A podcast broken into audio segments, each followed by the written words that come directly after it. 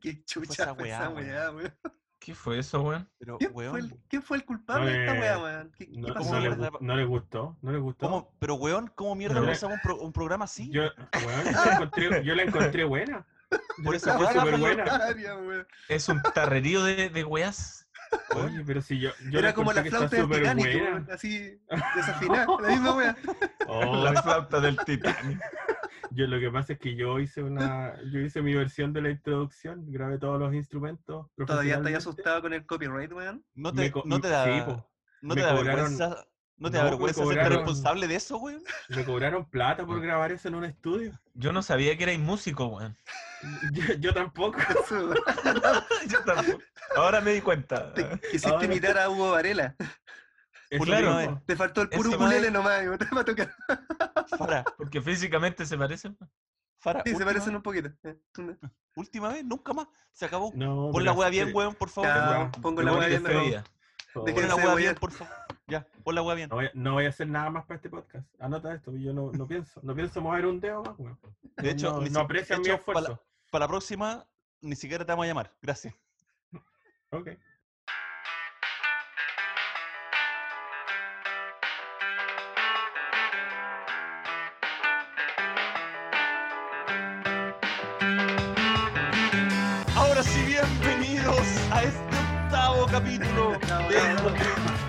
Dolor, sufrimiento, agonía que se llama Cuatro ñoños en el set. Bienvenidos, mis queridos camaradas. ¿Cómo están? ¿Qué se cuentan? ¿Cómo va la vida? Queridos Kamarowski. Kamaroski, Bien, bien aquí. ¿todo bien? Compadre Sí. Fara, ¿cómo anda? Súper bien, súper Bien. bien todo. ¿Qué tal?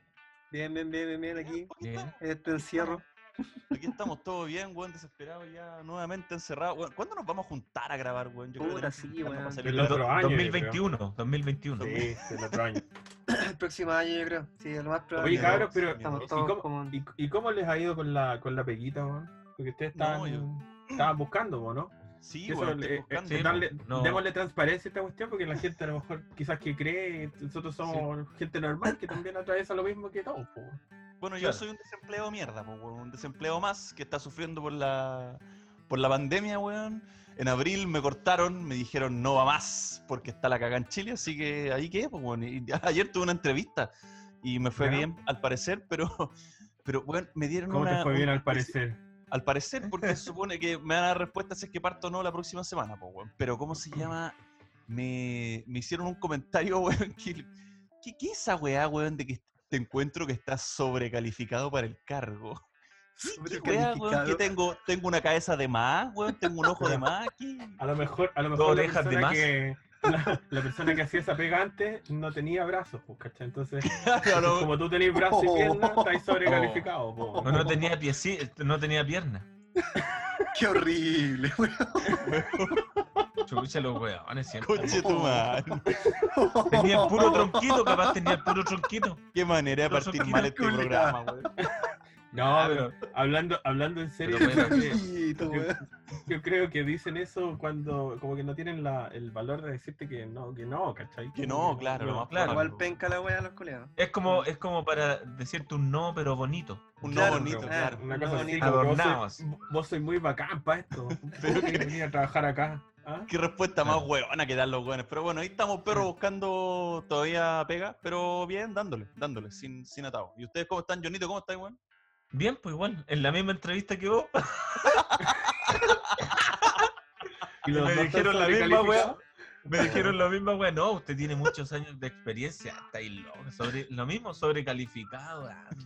La misma Pero ¿y a estupidez. dónde? Ahora estaban buscando pega en el, McDonald's. Estaban buscando pega. En el kiosco de la esquina. En el kiosco de la esquina. Y bueno, en eso estamos, pero me dijeron lo mismo. La misma respuesta. Jonito, pero que vos tenés que. estado- pero mientras, mientras está, es que mientras tanto, eso decir. Sí, pues pintar No, yo he estado cuadritos, igual como metido eh, pintando, he estado pintando harto. Y ahora me salieron unos pedidos más y que he estado full cuadro. En estas semanas de vacancia.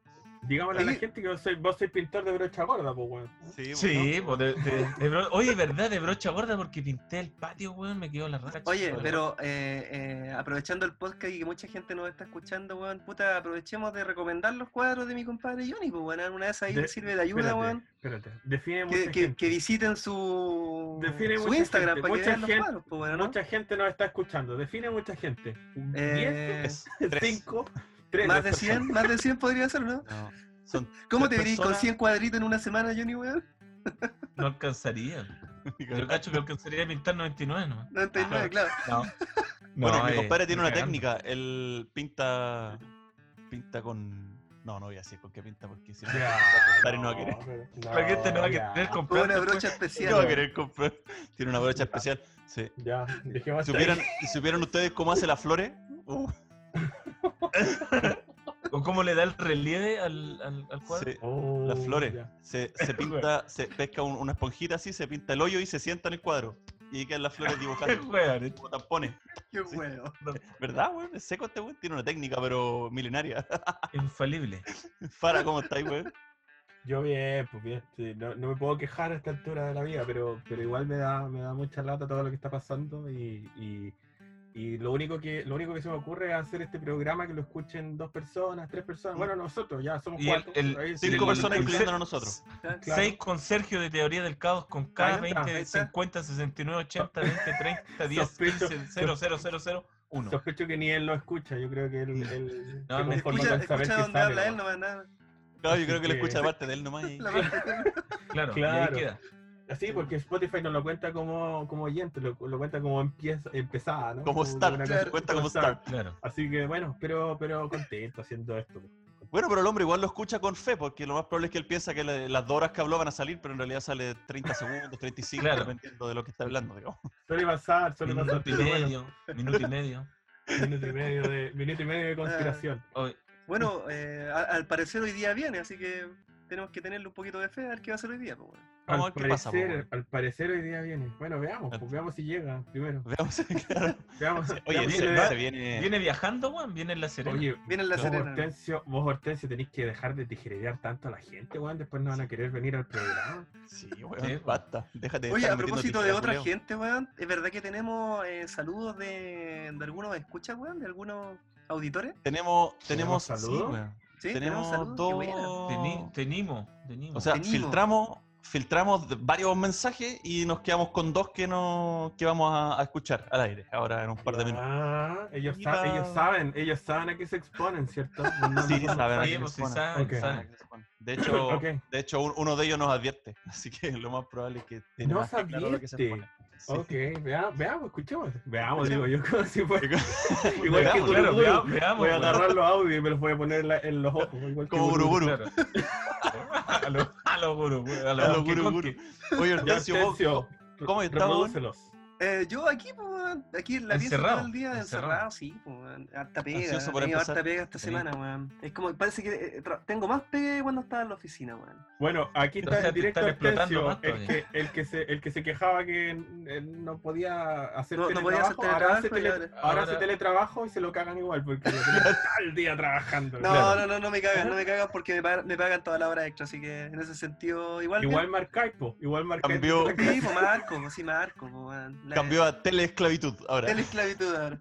Pero lo bueno es que Lo no tengo que salir, pues estoy aquí mismo, pues igual es No tiene que cómodo, salir, ¿cachai? pero de repente re- recibe un llamado a las 4 de la mañana. Hortensio, No, tenéis que modificar no, este no. archivo. No. Ah, Hacete un logo. como- Hortensio, hacete un logo.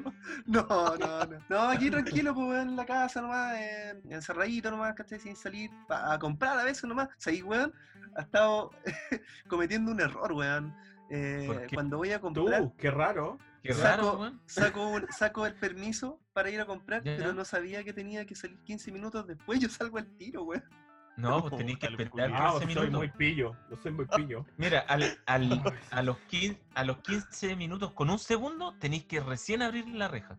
Exacto. Si Ah, no te mira, ¿Sabéis pillar. No Yo quiero- yo idea, decir- weón. Yo quiero decir algo, yo quiero transparentarle a la gente un poco también lo que pasa detrás de este programa.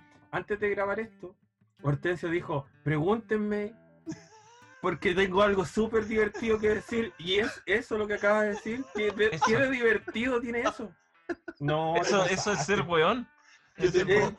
Bueno, yo ¿Qué tengo, yo que- tengo amigos, yo tengo amigos que están esperando en la fila del supermercado para sacar el permiso. Sí, así, pues, si hay gente más Ah, weona que yo, pues. Viene un Paco, muy voy a apretar, voy a sacar el permiso ahora Claro. por si viene un Paco, mira, pues, Claro. Sí, creen, pues, creen bueno, que la están haciendo. creen que Claro, la- juran que la están- Mira, yo por lo menos, caso, weón, por yo lo menos no tengo vi- la conciencia, weón, de, de sacar un permiso para Ah, salir a chucha, comprar ahora o hay, que, ahora hay que agradecerte. Hay que agradecerte que saquís permiso. Bravo, bravo.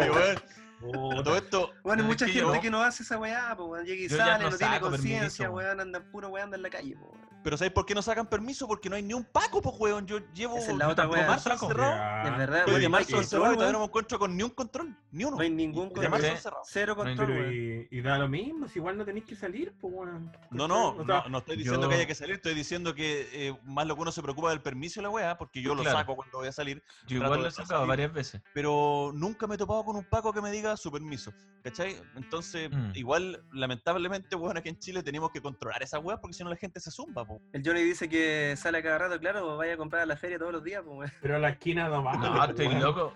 ¿Cachai? A Ayer, la esquina ayer no fui vale a la que te- feria, pero no, yo voy a la feria y compro todo para no ir, bueno, en dos semanas más. Pues, weón. Sí, pues no, si No a voy la a cada esquina, rato a la feria. weón, si ir a comprar una- No voy a un jugo a la esquina no vale como salir a... ir a la No. feria, el medio hueveo, ¿cachai? Que yo voy, no, yo obviamente no con voy la mascarilla, tengo No, que ir no. con el alcohol y después lavo todo lo que traigo. Sí, Johnny, con- pero es, alcohol, es, Johnny, es, es alcohol para lavarse las manos, no, no copete. Es cer- no, pues cerveza. Pues, voy si con la alcohol, cerveza voy con alcohol, mata va el con una botella debajo del brazo. Lavo los pimentones Pero con ron la después lo vuelvo a la casa. Claro, pero primero La la, pruebo, cebolla. la pruebo así, ah, está, buena, está buena, está buena, está buena y la, la- me lavo las manos. Ya basta, ya basta esta estupidez. Ya, ¿por weón, por favor, empecemos, Por favor, empecemos este programa, por favor, weón. Pon el audio, weón, querí, pon el audio. Juanete, de verdad que yo me arrastro de la risa con las locuras de, los cuatro ñoños. Me, arrastro de la risa porque me da demasiada risa cuando alguien está echando un cuento. Por lo visto, esa persona, por la que estoy escuchando ahorita, que es la de, la de la Primera Guerra Mundial, es como más, el más serio de todos. y los demás lo que hacen puro huevia. me da demasiada risa. Me gusta, es demasiado cómico la cuestión. Gozo realmente, me río mucho.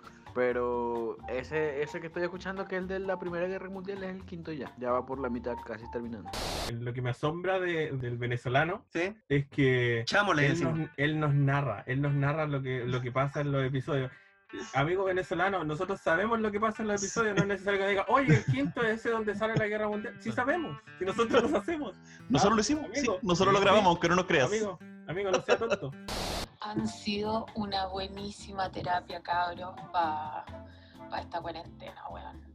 Más uno siendo profe, pasándola bien y mal, pero la raja. Los trato de escuchar siempre que suben capítulos y que sigan nomás. Y ojo, un comentario nomás ¿ah? para halagarlos, no para que me hagan mierda después y digan que nadie les puede decir ni una wea. Ya. Oye, pero, pero ¿por qué la gente tiene ese concepto de nosotros, weón? Como sé, weón. Nosotros agarramos para el huevo a la gente. Me asombra que hayas profesora y estés escuchando esta weá, weón. ¿Qué clase de, de- de profesores estamos teniendo en este país, weón? No, y que se ría, que se ría de Que se ría, weón, imagínate. Pero bueno, por lo menos disfrutó, eh, disfrutó de, de nuestros capítulos, pues, weón. Eso Pobres niños. es un halago para nosotros, pues, weón. A mí me asustan, me asustan los niños que están bajo el yugo de esa profesora. Esa es la verdad, weón. Capaz, capaz escucha el- el ca- los capítulos con los niños, ¿eh? ¿Te imaginas? ¿Te Claro. imaginas? No, yo le quería No decir a la profesora, tranquilo. le quería decir a la, a la profesora que gracias por el mensaje, gracias por, eh, que- por escucharnos. Y bueno, el programa se escucha aún mejor si lo reproduce al revés. ¿ah? Al Claro, revés. como Tiene mensajes los los mensajes de verdad. Así que para El que lo diablo es magnífico. Claro. Oye, no, agradecer a los que nos mandan audios, filtramos de Sigan. ahí. Que nos Eh, censuren, eh, aunque los insultemos. Aunque, exacto, eh, pero no vamos a insultar. De aquí en adelante nos vamos a portar bien, lo prometemos. Lo juramos por este puñado cruce. Así que, que manda un mensaje el chino Pipe.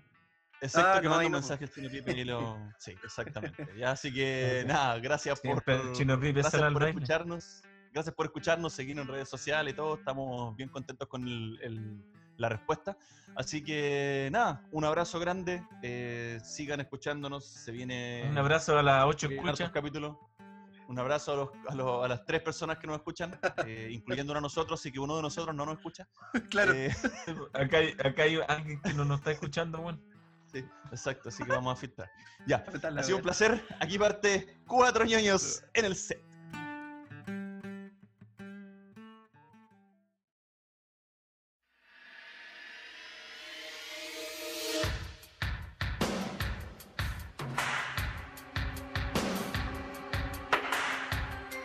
Como saben, hoy día está bien en boca, bueno, un tema súper súper delicado, que es eh, todo lo que está pasando actualmente en Estados Unidos. pues, bueno. Eh, el tema de la muerte de este afroamericano, George Floyd, a manos de un policía, eh, muy, muy, muy terrible, bueno, el, el- el registro que hay del, del momento. Empezaron protestas en Estados Unidos y revivió nuestro queridísimo Anonymous. Volvió a aparecer en, el, en la palestra, volvió a aparecer. ¿Qué dijiste, Paro? Sí, que quedó la cagada al final. Quedó la no, sí, quedó la cagada. Estábamos todos esperando, estábamos viendo las protestas y todo, y de repente sale a dejar la cagada de- Sí, yo estaba, weón, comiendo cabrita en el sillón esperando a ver qué decía este Te atoraste. y te Me atoré, bueno, no, pero ¿cómo se llama el, el- este compadre? Volvió a aparecer eh, este grupo, digamos, de hackers eh, con información súper delicada, pues, weón, bueno. nuevamente. eh, muy, muy similar y en el tono de lo que pasó en el 2015, 2016 con el tema de, eh, de los correos que se filtraron de Hillary Clinton y un, caso súper potente que fue el famoso Pizzagate o Pizzagate, como lo conocemos acá en Latinoamérica. Entonces, ¿cuál es la idea? Eh, hicimos una recopilación de, de información, digamos, de- del tema de- de- del Pizzagate del año 2015. ¿Por qué? Porque ahora apareció un Pizzagate 2, po, weón. Hay Pero espérate, espérate, espérate. ¿Y nosotros, nos- nosotros vamos a hablar en serio de esto? Sí, weón, ¿Esa esto, es la ya- idea? mira, si usted está escuchando y se quiere reír, no escuche esto, porque esto no se reír nada. No, este es un tema más Pero serio. yo creo que. Cambie la radio, nosotros- yo, cre- yo creo que nosotros no somos capaces de hacer eso. Yo eh, creo, creo, creo que es momento de flotar la lámpara y Ya. que salga, y que salga el señor que se supone que es nuestro experto en este tipo de temas, porque estas son conspiraciones, ¿o no? Eh, Esto del Pizzagate es como una Sí, conspiración. Es una conspiración. Sí, Entonces, yo entiendo, llamemos- entiendo entonces que antes que lo presenté, yo entiendo que este compadre va a firmar un contrato, alguna weá aquí, porque ya está aquí más que nosotros, pues weón. No, no creo. Es como. Es como. No, no, no sabría decirlo, es como un, es como un comodato. Como que nos lo pasan así un comodato. ¿cachai? Así como que no le importa Como que a lo nadie. prestan, como que lo prestan. Es nuestro Jaime Rodríguez, pues, weón. Está, Es nuestro está Jaime préstamo, Rodríguez. sí, Es nuestro Jaime Rodríguez. Sí. La NASA dice, ya, En la NASA, Felipe. En la Eh, ciudad de Chiapas. Tu testimonio nos interesa. Oh, así que vamos a presentar a nuestro Jaime Rodríguez, entonces al hombre que se supone que nos va a dejar eh, algo más claro este, este tema de los Pizzagate, de, de, de la conspiración de la caída de Cabal.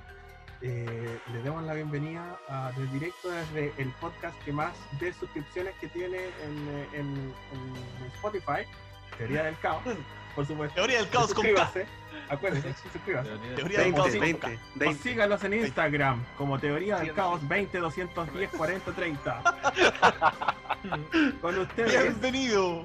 bienvenido Sergio von Wolfenstein, nuestro ¡Bravo! doctor experto en teoría. Bravo, Bienvenido, bravo. Sergio, bienvenido. Bienvenido, Bienvenido. Sergio. ¿Cómo están? Bienvenido, perrito. Nue- nuevamente por aquí, Eso. Nuevamente. paseando por, este, por el podcast Es- que se quiere volver serio. No, no llegaste y te metiste, así que. No, Viene- está bien, viene- viene en ese lado. sí. Ahora es distinto. ahora Esta es su casa, mi queridísimo amigo. Bienvenido como siempre. Ah, no le pongáis Vengo por esos dos minutos, vengo por esos Por- dos minutos de, de- de- de conversa. Vamos a grabar como tres horas contigo, pero en realidad lo, lo más probable es que quede cortado unos dos minutos y medio, No, no, dos claro. minutos treinta. como, como- 25. como el anterior, como el anterior. Como siempre. Hortensio, saca la música de, de Mozart al tiro. Sí, la de- al tiro, ya, Ah, Claro, cualquier sí. cosa. Claro. Es el, el ad hoc. La música ad hoc Claro. para Sergio. Esa es la música. Ya, Así que, eh, nada, pues, bienvenido, mi queridísimo Sergito. Eh, te agradecemos nuevamente por, por estar acá, por darnos un Bien. tiempo de tu apretada agenda eh, para poder ayudarnos con esto, porque son temas súper interesantes que si nosotros nos pusiéramos a hablar solos de este weá, lo más probable es que dejaríamos puras cagas y hablaríamos puras weas que no son. Entonces necesitamos un experto en el área. Bueno, sí, poner la- al, la- la- al- al Hortensio a hablar de recetas de cocina, weón, no sé, una wea así, no, no va a ser un De desastre. Mario Bros. De Mario Bros. Claro. Ahí, no, ahí sabe, ahí sabe, el hombre sabe. De Zelda. De Mario Bros. Zelda. No lo wey porque Sí, ahí te sí. deja callado. Ahí te deja The. Witcher, The Witcher. The Witcher.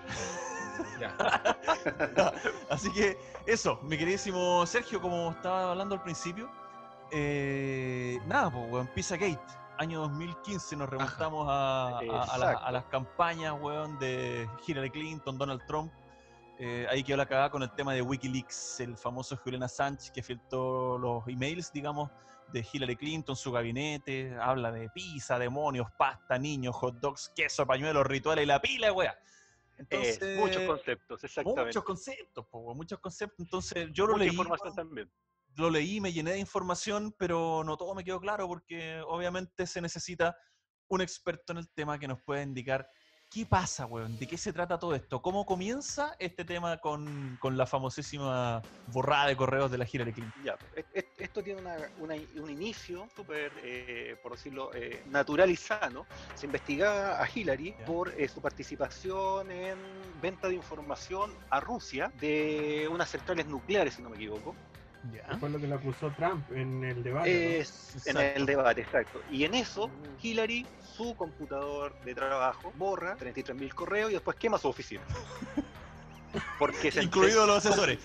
Eh, más o menos, le faltó poco. Cachó que alguien le estuvo haber dicho, oiga, señora Hillary, no saca nada con quemar su computador porque Claro. existen servidores donde los correos pasan y quedan registrados. Entonces, parece que aún así creyó que era mejor quemarlo, porque obviamente su disco duro ha tenido más documentación, así que quemó su oficina. Y, Y su y casa. en y- su oficina básicamente, su oficina no. Claro, súper buena medida para borrar, sabemos que su nivel de, informática es súper alto. Claro, sabemos que su nivel, nivel usuario. Nivel usuario nomás. Claro, nivel el usuario. Ah, Lo tira a la papelera y ahí nadie se va a dar cuenta. dijo. Claro, borro el acceso directo. Se borró el acceso directo. Entonces, en esto, eh, obviamente, eh, esta información es recopilada por los hackers de Anonymous, aparentemente, y esto es entregado a Wikileaks. Wikileaks. Ustedes saben que Wikileaks, la gracia que tiene es que confirma siempre las fuentes y la veracidad Oh. de la información antes de publicarla. El niño de no cobre, el niño de cobre. información sin eh, verificar Espérate, por lo menos que, que la... Espérate un poco. re- Espera, Sergio. ¿puedes, puedes repetir esa parte? Porque se escuchó así, mira. Ah, ya, ya. El- Niño de cobre. No caché. A los Silverhawks. No Ya. caché. Ya. De- Dale. No, del. Ya. de cómo, ya, entonces Wikileaks confirma su información. Antes de soltar cualquier cosa, ellos registran la fuente, digamos, y saben. de- de- de- Eh, exacto. La- que, que- que la, por lo menos la, la información, la procedencia de esa información es lo que se dice o es verídica. Entonces de aquí nacen los famosos 33.000 correos, en lo que obviamente es mucha información, Mucho. y de estos 33.000 correos se descubre el famoso llamado Pizzagate. y se descubre también que la le- Hillary quería mandarle un dron. así Quería mandar un dron y, exacto, quería mandar un dron. Pensó en mandar un dron y matar a Assange. Julian por- Assange, brígido, güey. Ya ahí. Bueno, piensa que Assange está acusado de traición a la patria y un montón de delitos y Se recuerdó la embajada de Ecuador en Londres. Lo entregó, lo entregó el, el presidente de Ecuador, lo entregó, pues, y, y ¿cómo se llama? ¿El Correa o el otro, el nuevo? fue- no me acuerdo cuál de los dos fue, pero No, parece que el nuevo, el moreno, porque el Correa lo Sí. defendía. Tiene que ser el Sí, moreno. pues, sí, pues lo entregó y es que el problema es que Sánchez está, está acusado como de una violación, no es, no es un sí. No es, El- una, el- el no único que no- de traición. Se supone que está Exacto. acusado No, de una violación. Le, le buscaron debajo del colchón algún drama. Claro, lo en Canadá. eso, En, Canadá donde lo están mandando, donde están extraditando ahora. Ya inclusive el delito está prescrito legalmente, pero aún así se lo están llevando. Un delito que obviamente él dice que no cometió. Obvio. Estamos Claro. No, yo Pero, fui, yo claro. fui, pero estaba volando. es, como, el- el- es como Roman Polanski, una cosa así. Claro, no, hay, Claro. no hay ningún, no hay ni un abogado. Roman Polanski, por favor. bueno, la, la cosa es que están estos 33.000 correos y empieza a descubrirse correos que en primera instancia sonaban muy extraños y sin sentido, en que se hablaban, como, como decías tú al principio, de pizza, de queso, de salsas, de hot dog, de pasta, Después Eh, de que leer no bueno, no a comer nunca más de esa concha. y que empieza a ver los shows de los artistas, empieza a ver sus shows grandes, el Super Bowl, vaya a empezar a Super Bowl, bowling, ¿cómo se llama? Del Super Bowl. Super Bowl. El Super a Bowling, empezar a ver el Super Bowling. Que me, me quedé con el Super Mario, weón, ya me quedé con Super Mario. Pero, Super ¿qué, Mario. qué evento más, Oye, qué evento más fome, weón? A ver, Super a ver, Bowling. perdón, perdón, perdón. Sergio, tú vienes a hablar de conspiraciones, no te metas con los videojuegos, es en nuestro, es territorio. ¿Ah? Sigue, tú. Si, ta- si ta- si también tuve mi, infancia Ya, sigue. Ya, bueno, entonces, salen estos correos como, con este tipo de palabras y correos que no tenían un gran sentido, no, no tenían lógica, por decir, no, no se podía saber de qué se hablaba. Y después, obviamente, esto de la gente que estudia las conspiraciones empieza a darse cuenta que básicamente lo que se hablaba era en código de pedofilia. Entonces, Claro. a referirse a algunos conceptos, ellos estaban hablando de niños Mm. o niñas y En los y cosas por el estilo. Oye, en los correos. Pero, pero lo peor es que se supone que es. O sea, a ver, cualquiera podría hablar de pedofilia, pero se supone que lo que ponen esos correos es como una especie de lo que, lo que se llama como un anillo de pedofilia, ¿no? Como una, como una organización Exacto. eh, Exacto. que está hecha Claro. para el- la pedofilia, digamos. Y que Para- no solamente hablan de, de pedofilia y abuso menores, sino que los huevones describen, digamos, cómo perpetraron la hueá, po. O sea, los huevones cómo, cómo, cómo Hablan, hicieron hablan, hablan de ritos incluso. Exacto. Es como, el, es como el paso a paso de lo que. De Exactamente. Hablando de ritos, eh, justamente sale un- uno de los correos de Hillary en el 2015, en el que le, le- le manda un correo a un compadre que se llama Luis Anselm, que dice que sacrificará una gallina a Moloch en el jardín, conche tu madre. A- Moloch así es de el dios del textual. sacrificio de niños. Claro. Eh, Mo- Molo- Molo- Moloch es conocido como el, el- el dios a quienes se- tú haces sacrificios eh, de niños, o sea, sacrificios de, niños, claro. muerte, de sangre, sale en la a, ese dios. Sale en la Biblia, ese De hecho, ¿no? sale en la Biblia, sí, sí. Molo- Molo- Sí. Y tiene, Biblia, tiene otros nombres, que- como el dios Molek o Melek, también es Sí, llamado. Melech. Sí, Lo que yo vi- sé viene, de, que- viene de culturas más antiguas, obviamente. Eso, Claro, justamente viene de Lo que- culturas más antiguas. Lo que yo sé es que los primeros, los primeros, los primeros donde hay registro de Moloch es en es en Canaán. Se supone era un dios cananeo. Claro. Que, Sí, que basi- Sí, un dios lo- cananeo. pero tampoco lo mencionan como un dios, así como un dios solamente lo mencionan como esta, como esta figura dorada, donde Claro, que- digamos, se, met- se tiraban los niños, A los- se sí. sacrificaban niños al- Sí. en el fuego, digamos. y que- y que Sí, no, pero ahí lo tienes como los la, relatado como la cultura, como la, la cultura cristiana, básicamente. En traducción inglesa es llamado Milcom. Pero viene, obviamente viene de dioses Sí. mucho más Bueno. antiguos de, de Sí, cultura. Eh, los egipcios tenían su equivalente. Los... Oye, pero esa hay Claro. una estatua de Moloch colocada en, en 2019 en la entrada del Coliseo de Roma y, lo- y permitida sí. por, el, por el Vaticano. Ah, sí, también esa Claro. Y ahí hay Bueno, un eh. niño al lado del, de, de Moloch. Hay Sí, un niño. parte, eh, Sí. es parte de su, de su creencia, porque si lo bueno es mencionado en la Biblia, tiene que tener alguna importancia para ellos, me imagino, no sé. po. Brígido, weón. O sea, piensa que, que Roma está lleno de eh, Simbología, obeliscos, weón, está lleno de weá. está lleno de simbologías Sí. antiguas o, o Ah, de, de un obelisco. sí, y, pues, eso es y verdad. además tienes que estar construido en Roma en un punto donde era un templo de adoración a, a dioses muy antiguos. El simbolismo es, es bastante grande. Las, las élites, por, por decirlo así, de- desde siempre el- todo lo que es simbolismo lo han llevado Arraigado, no sé si lo es- arraigan, pues siempre han sido. Claro, todos no, no, reptilianos claro. Claro, viene, de, reptilianos. viene de eso, de, de- de la necesidad de mostrar la simbología.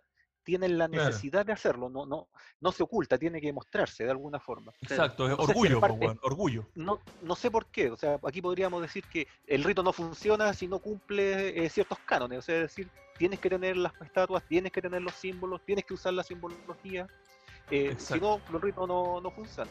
Como cualquier religión, si en Sí. definitiva, cualquier religión te obliga a usar su simbología Muestra- y a mostrar el que, eh, no sé, pues el que es cristiano anda con, la, con el crucifijo Con para todos lados, weón. Mm. ¿Cachai? Entonces, claro. Pero parte, si tú digamos, te de- de la- fijáis, todas las religiones tienen algo en común, o sea, no sé, pues la religión cristiana tiene a Jehová, la más oriental tiene a, a Buda, ¿cachai? Pero todas tienen como una historia parecida, tienen una historia que, eh, Sí, si tú lees la Biblia, Sí, y pasa son que- similares. son, son Lo que pasa es que to- similares, todas, todas estas religiones que nosotros conocemos en Occidente hoy, bueno, y las de Oriente tienen 3.000 años. Buda, que, da- que- Claro. que te dice que es milenario, mentira, tiene, fue creado hace 3.000, todas, todas tienen no más de 3.000 años, todas fueron Mm. religiones. En el fondo es, es- es lo mismo, es el mismo Dios, Es- solamente que con Es, culturas es el legado. Con eh, otros eh, nombres. Aquí no estamos metiendo otra historia, pero este- Sí, esta parte de no, la- estamos desviando, estamos Claro. desviando. Esto pero parte de los, de egipcios, egipcios fenicios que salen al mundo a, a implantar Exacto. esta tecnología, Pero de donde nace la creencia de los Illuminati, que es lo que estamos. es harina de otro Es harina de costal. otro costal. Exacto. Otro día vamos, vamos a hacer un programa relacionado solo a eso, weón. Vamos a hacer Solo, otro, solo, solo a las religiones y sus fundaciones. Otro crossover. Bueno. Pero, ¿cómo se llama? Ahora, volviendo al, al Pizzagate, Hillary Clinton fue una de las cuantas personas que fueron involucradas en todo este tema. Eh, hay un Eso, eso sería bueno. actor- pero ¿cuá- Eso, ¿cuántas personas fueron involucradas Bueno, en esto? Son muchas personas y son muchas personas de, de- de alta, de alto poder político en Estados Unidos. Por ejemplo, muy alto eh, poder político. mucho poder político. eh, fue también nombrado John Podesta, que fue el Claro. jefe de gabinete de Bill Clinton, jefe de campaña de Sí. Hillary, consejero Barack Obama también. Podesta ha estado en, en Todo, en los en la correos, en todo. política- No, no, y ha estado eh, asesorando políticamente siempre. Exacto. Él es del partido eh, Demócrata. demócrata. y ha Demócrata. estado ahí Ah. con todos los presidentes o, o sus aliados todo el tiempo. O sea, él está ahí. No, no- Aparece también en el video supuesto, de, o sea, de Justin Bieber también ahí con unos lentes gigantes, no sé si lo han visto, que sale sin, eh, sale como representándolo a él, ¿cachai? Eh, Él, él y a- y Hillary, salen los dos. A Hillary Mira, también. Este compadre, según Wikileaks, eh, en el año 2014 le manda un correo a su hermano, a Tony Podesta, A que le Tony dice, Podesta. amaría Ah, sí. tener pizza por una hora. Mm. O sea, Exacto. supongamos que el weón quería comer pizza por una hora, pero weón, Tenía eh, hambre, po, weón, po, tenía hambre. ¿Por qué un weón de la élite mundial, weón, eh, va a compartir este tipo de información por correo? Hay una que es bien mi- misteriosa, ¿cachai? Que le manda la Hillary a John Podesta que le dice, el corredor de bienes raíces encontró un pañuelo. Creo que tiene un mapa relacionado con la pizza. ¿Es tuyo? Exacto, pregunta. Te lo puedo enviar si quieres. Sé que estás ocupado, así que siéntete libre de responderme si no es tuyo o si no lo quieres. Para nosotros es, es información relativamente cotidiana o normal, pero para- con la simbología, digamos, que otorgan algunos sitios de la Deep Web en la que te enseñan o te muestran, digamos, cuál es el, el lenguaje que ocupan estos compadres. Pizza por una hora no es lo que uno piensa que es pizza por una hora, ¿cachai? Ahora, Exacto. nosotros hablamos de todo esto sin, sin asegurar nada, porque no sabemos nada y, y sabemos lo que entrega como información Wikileaks, pero da para interpretaciones, da para todo. Claro, Entonces, cual- cualquier, cualquier ciudadano de, de- de la calle al leer estos correos, eh, alguna duda tendría que saltar porque no tienen lo que, lo que te decía al principio, que esto, esto parte por, por este tipo de correos, donde tú dices de partida un tipo de un alto rango político, o sea, no estamos hablando de Juanito Pérez, weón, en su casa que le manda un correo a un amigo y weón, puta, hagamos Claro. pizza para comer, weón, tengo una-". no, Claro. sino que la forma eh, simbólica en que está escrito, que dice, Mm. quiero, quiero tener pizza por una hora. Claro, amaría tener pizza por una hora. dice. Claro, amaría tener pizza por una hora. No, o sea, no dice quiero comer palabras- mucha pizza o quiero Eso, comer eso. Hasta Están- reventar. Están todas las palabras correctas, pero no están, no, no hacen sentido. Cuando uno las lee Exacto. todas juntas, no, no tienen un sentido. Exacto, exactamente. Entonces, de, de ahí viene esta investigación y obviamente el significado que se le da a esto es que el pañuelo es lo que tiene es semen. Exacto. Claro, Ah, ah, ya, perfecto. claro. Exacto. Lo que queremos nosotros, digamos, exponer es lo que te está diciendo esta recopilación de información, eh, lo que Claro. está, a- hacia dónde, hacia dónde indica, hacia dónde va, digamos, esta recopilación de información. Exacto. Entonces, lo, lo que siempre hay que tener en cuenta es que todos los correos, aunque en esta nosotros estamos viendo un correo, son eh, un hilo de correos. O sea, exacto, no es un solo correo que existe. Entonces, exacto. eh, hay Son excusas por parte de estos políticos diciendo, oye, no, si estábamos hablando, estábamos tonteando y eso es... Una Eh, broma. Que puede ser, broma, po, weón. Que puede claro. ser también, o sea, está, está- eh, está dentro de las posibilidades. está dentro de Pero- la posibilidad. Pero volvemos a lo que dijimos hace un tiempo atrás, que cuántas casualidades tienen que ser para que deje de ser Para que casualidad. sea sea, casualidad, exactamente. Hay... O sea, ya, ya- ya tenemos a, nombrado a Molo, que tiene relación con sacrificio de niños, y después empezamos a hablar de términos con niños, Terminología... empezamos- claro, claro. que tiene que ver con terminología pedófila.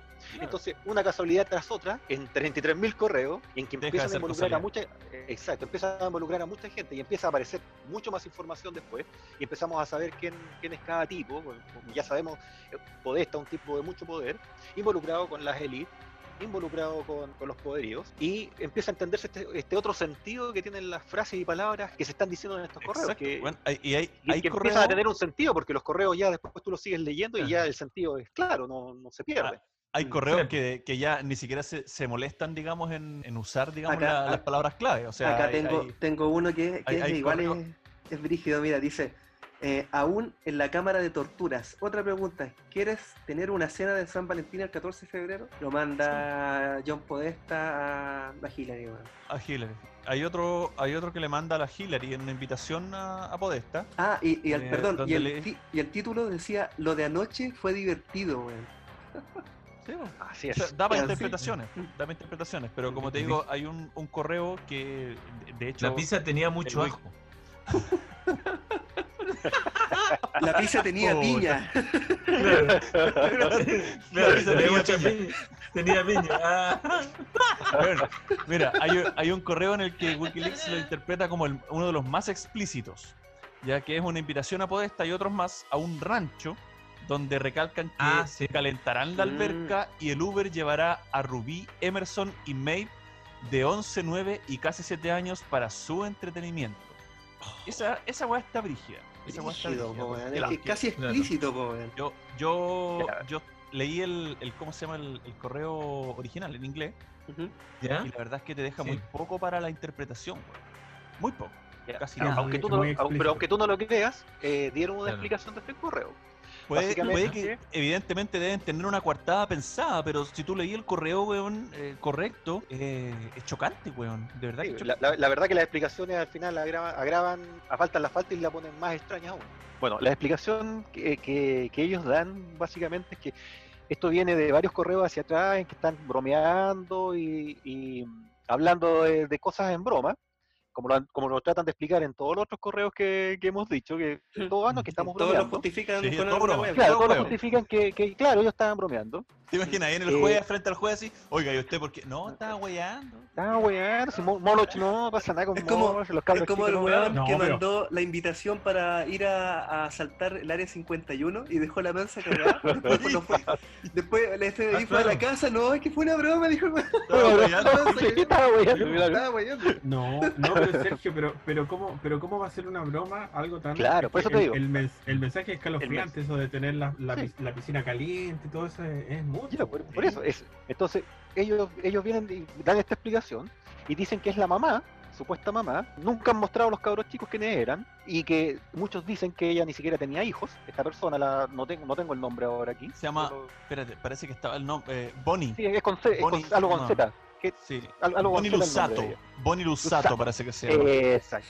Bueno, ella entonces fue investigada también por los conspirativos y encontraron que ella administraba un sitio web, que obviamente niega, pero está su información ahí. Administraba un sitio web donde ofrecían básicamente, eh, entre comillas, a niños para adopción, pero la forma en que los ofrecían, ella es, Meli, disfrútala antes que se la lleven. No, conche tu madre. Qué Tener tanto tiempo por ahí. Es- esos eran los tipos de mensajes y Wikileaks, Ah. bueno, yo tengo eso- parte de esos archivos también por ahí, están, están, están archivados, porque la, la web la, la bajaron obviamente, eh, están archivados y esos, esos mensajes de ese tipo. Y tampoco se encuentra donde ella, donde ella tuviera hijos. No que tiene hijos. por lo menos lo- no, no que se supiera públicamente y que a lo mejor tenía de esta fundación que ella donde Mm. ofrecía niños. A lo mejor Sí, tenía esos tres niños. Exacto. Pero como, como ellos dicen que eran sus hijos y que ella lo que está diciendo básicamente es que iban a estar en la fiesta contándole a sus amigos que iban a estar estos niños en la fiesta. Sí, para que pero, ellos a ver, supieran. espera, pero espérate, la redacción del correo dice sí. Lo voy a leer en inglés y después lo voy a leer en español. Dice, Bonnie will be over service the transport. The, to transport Ruby, Emerson and Mi Blusato, 11, 9 y 7 años. Dice, so you'll have some further entertainment. O sea, la voy a, en, en- traduciéndolo sería, Bonnie va a ser de Uber, digamos, para traer a los niños, para transportar a Ruby, Emerson y Mib, que tienen 11, 9 y 7, para que ustedes tengan entretenimiento posterior. Bueno, Very así well, Mr. John. simple. Mm. Es así de simple la, la traducción. No es, no es una traducción que puede decir así como para que los niños se entretengan. Claro. No, para que los niños para que los niños se entretengan, no. La, la wea es súper para que estén. Para llevar a los niños para que ustedes tengan entretención después. Es así de claro, weón, es demasiado brígido. que mamá le va a contar a sus invitados que los niños los va a buscar un Uber, además, porque no están en la casa si son sus hijos. Claro. Los va a buscar un Uber, un transporte. Y además les doy la edad de los niños. Claro, ¿qué le, qué le importa? ¿Qué le ¿Qué le importa? Claro, importa oye, mi hijo, mi, mi- Claro. mi- mis hijos van a estar aquí. No se preocupen, mis hijos son pequeños, van a estar aquí. Pero no, mi hijo, mi hijo tanto y tantos años, cada uno con su edad, van a estar aquí en la piscina calentita para que lo disfruten. Exactamente. No, es, es muy complicado. es Muy complicado. Demasiado, Complicado el demasiado. tema.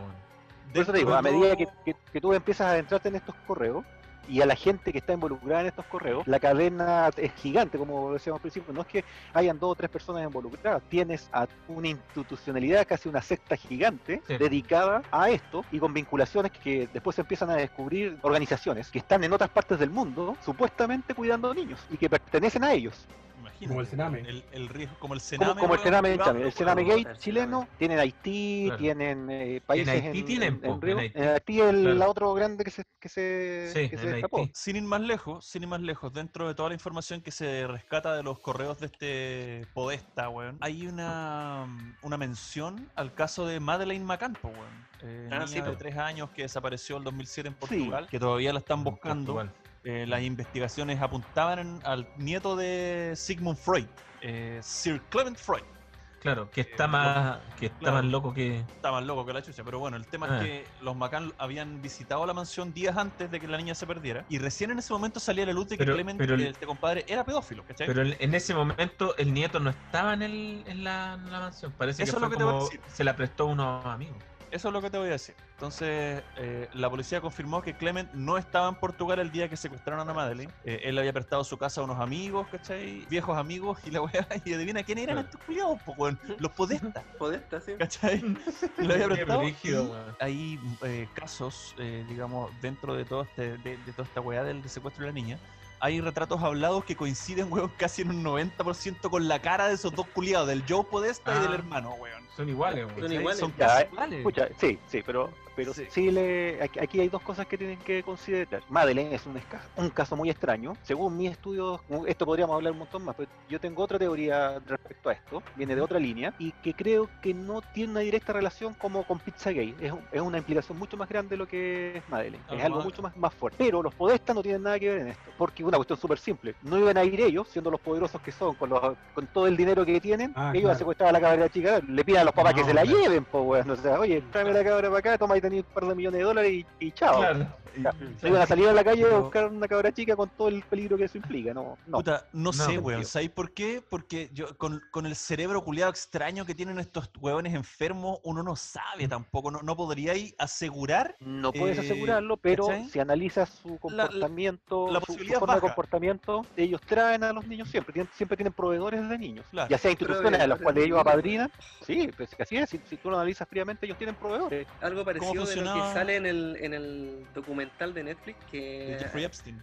Claro, porque había mujeres que ya básicamente se acostumbraban a estar con, con este tipo, con el eh, con Jeffrey. Jeffrey Epstein. Y esas mismas niñas las ocupaban para reclutar más niñas, ¿cachai? Y traerlas a Ah, su ya, círculo, claro. y, y Bueno, que eso- ahora, eso ahora, ahora se sienten culpables, unas que fueron condenadas, ¿cachai? Eh, Ese es un, pro- un procedimiento súper eh, típico de las redes eh, pedófilas. Claro. El, el caso que fue en Colombia, si no me equivoco, del, de este que hacía fotos, tenía un estudio de fotos y tenía un- lo que hacía era producir eh, pornografía infantil. Él Tenía este método. Él estaba casado con una niña de 16 años, porque en Colombia se permite.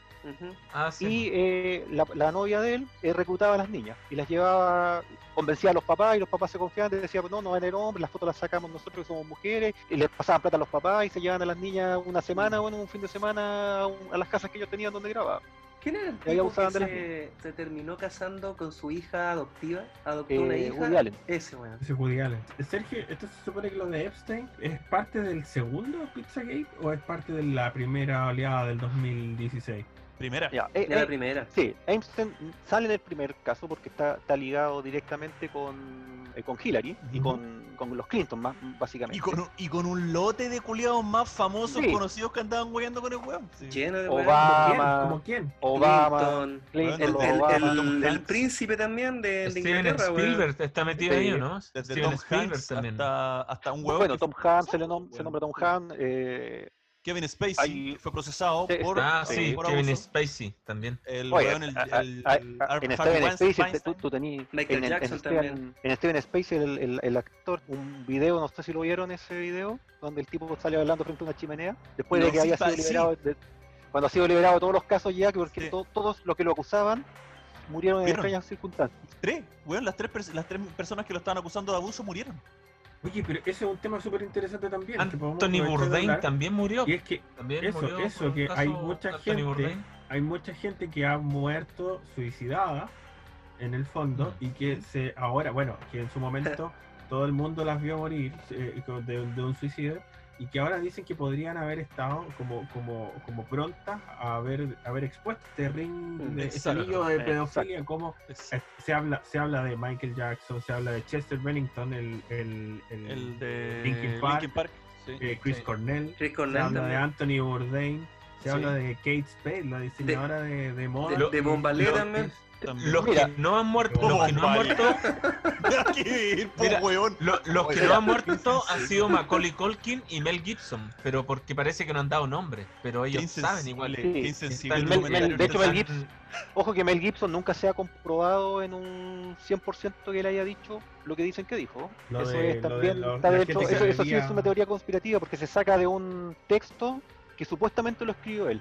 Y lo toman como Dicen verdadero. dijo. Sí, Claro, dicen, que dijo. No, no, no es que dijo en realidad, sino que Claro, no, no hay no hay nada porque los audios que muestran, de- o sea, entrevistas que muestran con audio, eh, no, es- no está hablando él. ¿Y Macaulay Culkin? Macaulay porque no da Culkin nombre. siempre- Macaulay Básicamente también. Macaulay defendió a Michael Jackson, podríamos, eso es nuestra base, él defendió a Michael Jackson, siempre. Y al final, al final, e- e- e- esta weá está como llevándote a pensar en el Pizzagate 2, que con toda la información que se filtró ahora, como que Michael Claro, eh, Jackson pero- era el bueno.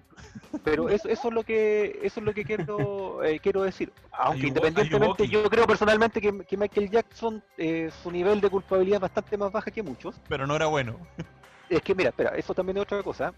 Para para hacer otro punto. Aquí, en esto, no tenéis buenos ni malos. Aquí hay malos y menos malos. Mm. No hay otra cosa. ¿ya? En la esfera política todos se odian todos, pero son todos iguales.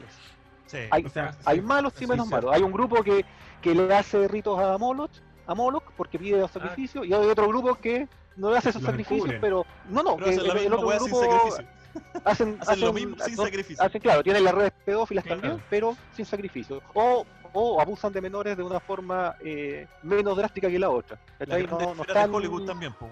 Sí, no sé, te, te, te entiendo, te entiendo completamente. Entonces, como le digo, aquí no hay, no hay malos ni buenos. Bueno, aquí hay No hay malos, malos y buenos, hay malos y menos malos. malos y menos malos. Como decía, hay un grupo que lo que, lo que lo que hemos logrado ya saber con todo esto de los de las todas las Wikileaks es que hay buenos que para mantener su poder y todo hacen tipo de ritos satánicos.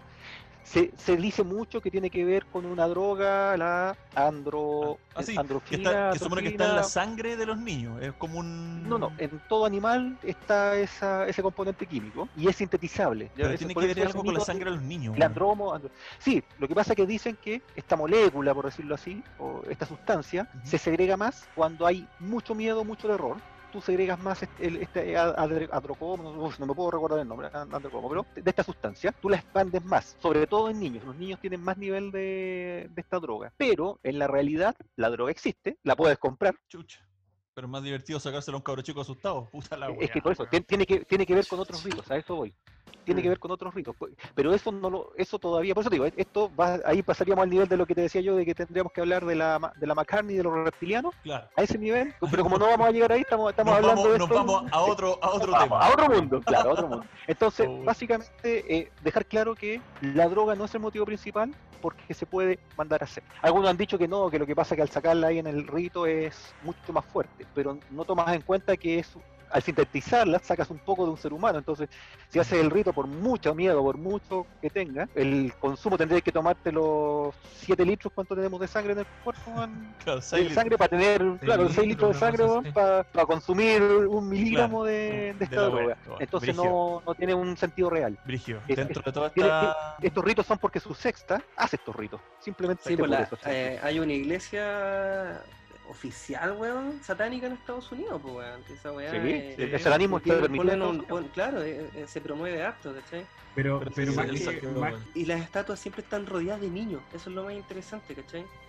pero más- yo, a mí más que la iglesia me da, me da cosa ese, ese como, esa como mezquita que había en la isla de, de Epstein. Sí, ah, sí, la ¿la vieron mezquita. esa? Esa mezquita, weón. Ya mezquita. vamos, ya vamos a entrar en el, en el tema de Epstein, que también está, está bien mencionado en ese, en ese tipo, está bien interesante. Antes de eso, Eh, hay un, una weá que, que dicen en- dentro de esta recopilación de información, eh, que es público, digamos, que es una weá que se llama Podestas Art Collection. Exacto. Si tú googleas, si tú googleas esa weá, eh, Mm. colección de arte de Podesta, es una weá, weón, conche tu madre. No encuentro otra palabra. Es para quedar para la cagada. Las fotos de esa weá que salen en las colecciones de arte de ese enfermo de mierda es una weá, pero. Brígida. Marina. Abramovic se llama, la artista. Sí, sí, Sí. Sí. Marina Abramovich. Eh, es muy. ella no es la única, es- es- Eh, la colección de Podasta es, sí. es por ella, pero claro, no es la única que hace este tipo de arte, que le llaman. Pero Claro. la- Eh, la- el, el té de Podesta no es de ella, es de una amiga de ella, que es de Ah, sí. Villana Jerjevich.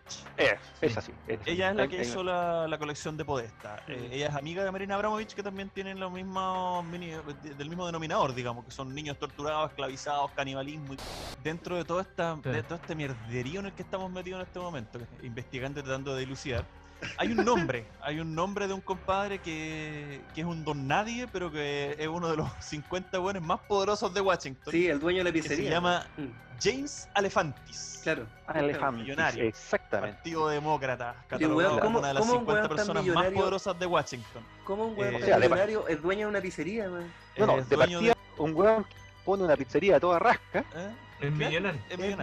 En, menos de en menos de cuánto, un año, tres años, eh, sale en el Forbes como uno de los hombres más influyentes de Estados Unidos. La Mm. famosa pizzería Sí. Comet Ping Pong se llama la El pizzería. Claro, Eh, ping pong. Y en esa, Sí. en esa Que ahí pizzería es una- donde se desata que es- todo, parece. Y, y ojo, es una pizzería familiar. Exacto. Y estas obras de arte que tú estás nombrando de Podesta Mm. han sido y siempre son exhibidas en las paredes de esta pizzería. De la La pizzería. pizzería Claro. pone este tipo de obras de arte. Y el- Entonces, eh, tú- ahí tú- se tú piensas cabo cómo- eventos una- de apoyo a la Hillary Clinton también. po. Sí. O sea, a esa pizzería lo que decíamos que el señor, que no hemos nombrado parece todavía, que el señor Obama le hace una compra un día a las 3 de la mañana de la Casa Blanca por Exacto. 65 mil dólares. 65 mil dólares en pizza. En pizza y hot dog. Y hot dog. Guacala. O sea, por Bueno, favor, yo- a las 3 de la mañana. Yo con hambre quedo Y, corto y hay, con y hay- y- y hay un, y hay un correo de la Hillary diciéndole a, a Obama, yo no debiera mandarte esto por correo, ya, ya partiendo ahí ya es raro, Mm. Eh, eh, pero recuerda que Claro. Este tipo de cosas y compras no las tienes que hacer de esta forma. Nosotros tenemos lugares donde comer pizza y hot dog. Mm, Eh, Tenemos lugares específicos donde comer pizza y hot dog. Claro. Trata de no hacer esto público. No, weón. O sea, entonces, eh, cuando tú, como tú partimos en el principio diciendo, bueno, pero estos correos ya podríamos tratar de entender que ellos estaban bromeando, que hablaban en, Claro. en clave porque son bromas, eh, pero ya cuando empiezas a llegar a Podesta, a estos correos específicos a, Obama, a- al señor Elephant, que está considerado de ser un don nadie, a tener ser un hombre de gran influencia, donde los rumores dicen que su pizzería tiene una sala VIP, donde un hacker, que tampoco, eso tampoco está eh, 100% comprobado, un hacker eh, hackeó la página de esta pizzería, de la Comet Ping Pong, y sacó el menú que es especial para este tipo de gente, donde están estas palabras claves de pizza, hot dog, salsa, y que en una dice, tiene una oferta en que dice una cuestión textual, no, no lo recuerdo de memoria, pero dice, sobró pizza o algo así de la noche anterior, eh, no está tan dañada, y tiene un 70% de descuento, como para que lo aprovechen. Entonces, si estamos hablando de comida, de ¿qué hablamos? Ay, los precios son de exorbitantes, porque 30 mil, 50 mil dólares los precios. Entonces, ¿qué menú es ese? Exacto. Entonces deja eh, mucho, mucho, esto mucho. Es de una mucho en el aire. weón. Es de una pudredumbre, pero del terror, brigio, brigio. O sea, asumiendo que todo esto fuera realmente lo que estamos lo que estamos leyendo, pues, weón, porque en definitiva puede que a lo mejor todas las cortas sean reales y que todo lo que estamos leyendo, weón, es una hilera de correos que realmente no tienen ningún trasfondo, Mm. pero también puede que no, pues, weón. puede que sea algo Pero- mucho Pero mucho claro, más- es que grave. volvemos a lo mismo. O sea, ¿cómo tantas veces tus bromas Mm. son tan ra- extrañas? ¿Cómo tantas veces compras pizza a un valor, pizza y hot dog, que un hot dog de Estados Unidos, ¿qué- ¿cuánto? ¿Un dólar cuesta? Exacto. No estamos hablando, el comple- no, 99 no es un completo, hay un lugar. Claro, no, es un- no es un completo chileno, no es palta, tomate, que la No, palta está sí, cara, weón, un pedazo de tomate que, que te iba cobrando 50 dólares, no. Pan, chulapi y mostaza, ese se lo comen los culiados. Claro. Entonces pagó 65 mil dólares por eso Brígido. a las 3 de la mañana y. Cometa, y Cometa Ping Pong estaba disponible para el señor Obama a las 3 de la Sí, mañana. sí. y No, la orden de compra existe, ojo que la orden de compra existe. Con sale de la Casa Blanca la orden de compra. Sí, hay Es- copia de esa está el orden. ¿Y, con- documento. y, con- y cómo pagan con dinero fiscales, weón? Sí, pues, pagado con Sí, po. dinero del señor de la Casa Blanca de El Obama. tío Sam, de la billetera del El tío Sam. tío Sam. Así, Oye, weón. así de asqueroso. Hay otro weón que está metido en esto hasta las rehueas, que ya no está, ya está- se murió. Se llama Jeffrey Epstein, que lo hemos nombrado un par de veces, que Sí. se está adelantando recién. Eh, un excéntrico, excéntrico billonario, cofundador de la Fundación Clinton, se le acusaba de múltiples cargos de explotación infantil, tráfico sexual y pedofilia. Logró salir de la cárcel por sus influencias, evidentemente. Este weón tenía más plata que pelo en el poto. Y bueno, fue amigo cercano de los Clinton, po, weón, y, y de otros weones que son igual de sucios. Kevin Spacey, weón, Tom Hanks, que lo vamos a nombrar también un poquito más adelante, el príncipe Andrew, Andrew, eh, sí. Steven. Spielberg, Woody Allen, son, son cuáticos, pues bueno. Entonces este compadre era amigo de ellos, eh, solían ir a fiestas usando el avión privado de Epstein desde el año 98 hasta el 2015. 17 años, weón. eh, Viajando a una isla la- a la del isla. cual el señor, el señor Einstein era dueño. Exacto. Sí, pues dueño de esa isla. Esa isla donde Que pasaban parece que está cercana, está cercana a Haití, ¿o no? Sí, Estaban Esa en- isla en- está en por el- Puerto Rico, es en el Caribe, cercano a pleno Puerto Caribe, Rico. sí. Claro, debe estar cercana porque es una tienen un- isla- un, es un una tema isla con, los- con privada, los po, niños, weón. con los haitianos. Una isla privada, imagínate Una isla privada. O tenía, digamos. Eh, y espérate, que eh, estuvo en la cárcel, digamos, por pedofilia el año 2008, Jeffrey Epstein.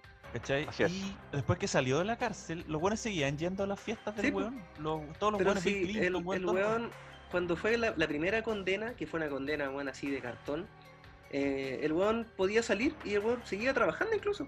Se iba a, a su edificio, ¿cachai? Trabajaba, incluso ahí mismo le llevaban niñas a su mismo edificio, pues, weón. Seguían Sí, lo po, mismo, el- pues, el, el- el- el avión que ocupaba este weón para llevar a la gente a la isla, le decían el Lolita Express. Cacha, po. Weón, demasiado brígido. Mm. Eh, grave, weón, Dios. que tu nombre esté vinculado con ese weón Claro. en su vuelo, en su avión, en su isla privada, y hay listas de pasajeros que están. O sea, tipo, ¿por qué tú ibas a una isla donde pagabas tanto dinero por ir? ¿Qué tan buena era la fiesta Claro. para ir? Claro. me imagino cómo habrá sido ese mambo. Porque po, estas fiestas, estas fiestas se pagaban, no eran fiestas, no eran invitaciones, oye amigo, ven a visitarme. No, no es, oye, voy a celebrar mi cumpleaños, vengan a mi cumpleaños, no. Sí, pero magnates. fiestas. Uno de los más connotados era Bill Clinton, que eh, se asombró por el arresto de Epstein y al final, weón, frente a la masiva respuesta de todos los medios independientes y toda la weá, dijo que él había sido invitado a la isla un par de veces. Que Exacto. nunca vio nada extraño y nada. Y lo chistoso es que en el avión aparece viajando 26 ocasiones, 26 veces, Claro. ¿eh? Mm. Así es. Bueno. Y el weón Una- negó, una- ha negado a todo el mundo de que el weón nunca visitaba la isla. Exacto. Lo niega, lo niega, lo niega, lo niega. Lo niega y Mm. no, no he ido, no he ido. Y el weón tiene 24 firmas de la weá y Mm. viajaba con los agentes, pero en más de 5 ocasiones abandonó al No, grupo de los abandonó, sí. agentes. Estuvo sin como, los agentes. ¿Dónde está Don Bill? ¿Qué está haciendo Don Bill? Oh, ¿Dónde se nos está- perdió, claro, se nos perdió el presidente, Claro. mira que. ¿Dónde está el presidente del país? ¿dónde está? ¿Dónde está La el presidente? Se nos perdió el presidente, sí. Bueno, una de las cosas que, que- 7 de que- faltó nombrar de- ¿Eh? del señor Elefant de la pizzería ¿Eh? es que cuando se, se hizo la campaña de la Hillary Clinton, ahí la- el lanzamiento, esto Sí. fue financiado por el señor eh, Soros, George Soros. Sí, sí, sí, George es Soros. otro otro magnate, otro magnate que es el- obviamente un gran financista de los demócratas y financista del partido Frente Amplio en Chile. También. Verde.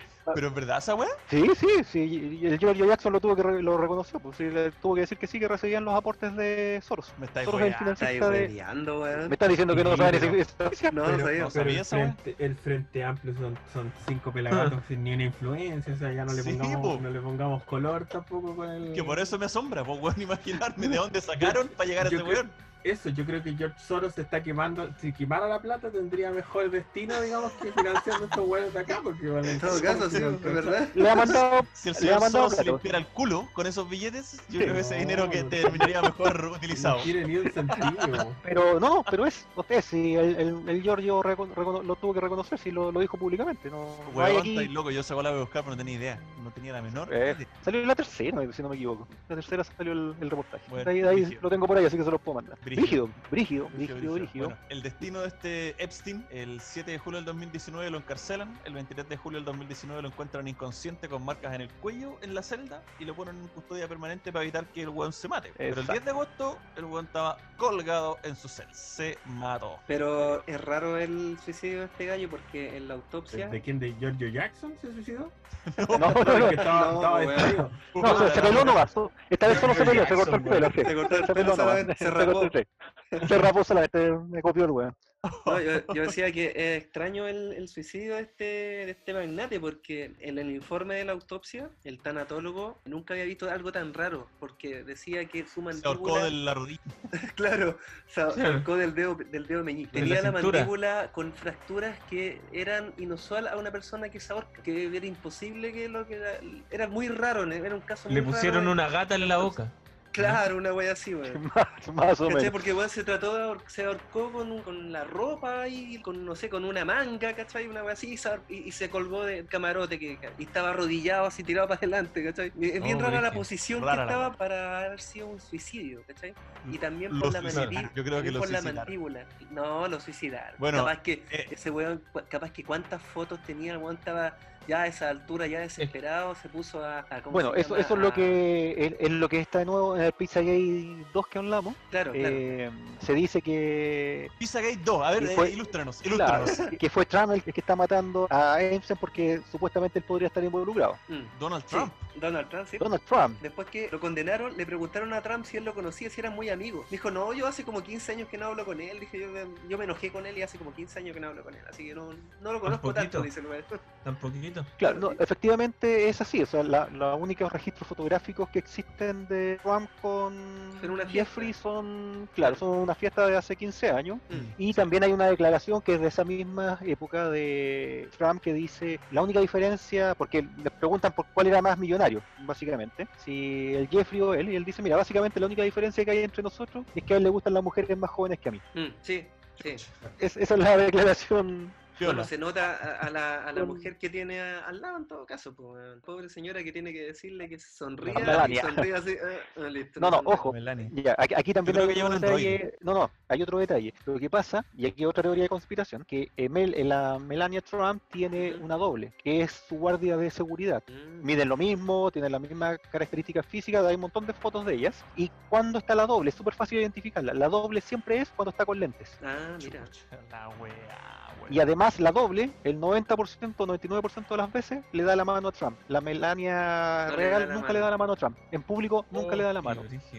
La, la guardia de seguridad siempre le da la mano a Trump cuando es ella y está con lentes. Tom de Tom Hanks han tratado, han tratado de involucrarlo eh, bastante, por, por- también por algún tipo de publicación que hizo en su Instagram, que lo trataban de interpretar que estaba detenido y porque estaba metido, porque viajó a la isla, pero básicamente no hay nada hasta el momento al respecto. Pero parece, parece que hay una denuncia. Hay una Sí, denuncia de una sí, chica sí. que se llama Ruth Ashcraft, que acusa que Tom Hanks la compró y la violó a los 13 años. A los 13 años. Claro, Sí. pero, pero si te das cuenta, este, este patrón, eh, eh, a eso voy con este, mejor para contextualizar. Eh, Pizzagate 2 nace justo en, en el inicio de la campaña presidencial, con una aprobación en ese momento del presidente súper alta, que en este momento ya no está súper alta, y obviamente con aprovechando este nivel de racismo de la policía de Estados Unidos que asesina a esta persona, a Floyd, y libera información, pero la información que ha liberado es- este Anonymous respecto al anterior, es información que no tiene cómo confirmarse hoy día. Claro, no tiene respaldo como el Wikileaks Claro, anterior. y Wikileaks se preocupa de que esto esté respaldado y que las fuentes Exacto. sean confiables quien le está entregando la información. Oficiales, ellos, ellos verifican eso. Pero esta información En nueva cambio, no. esta información nueva que ha salido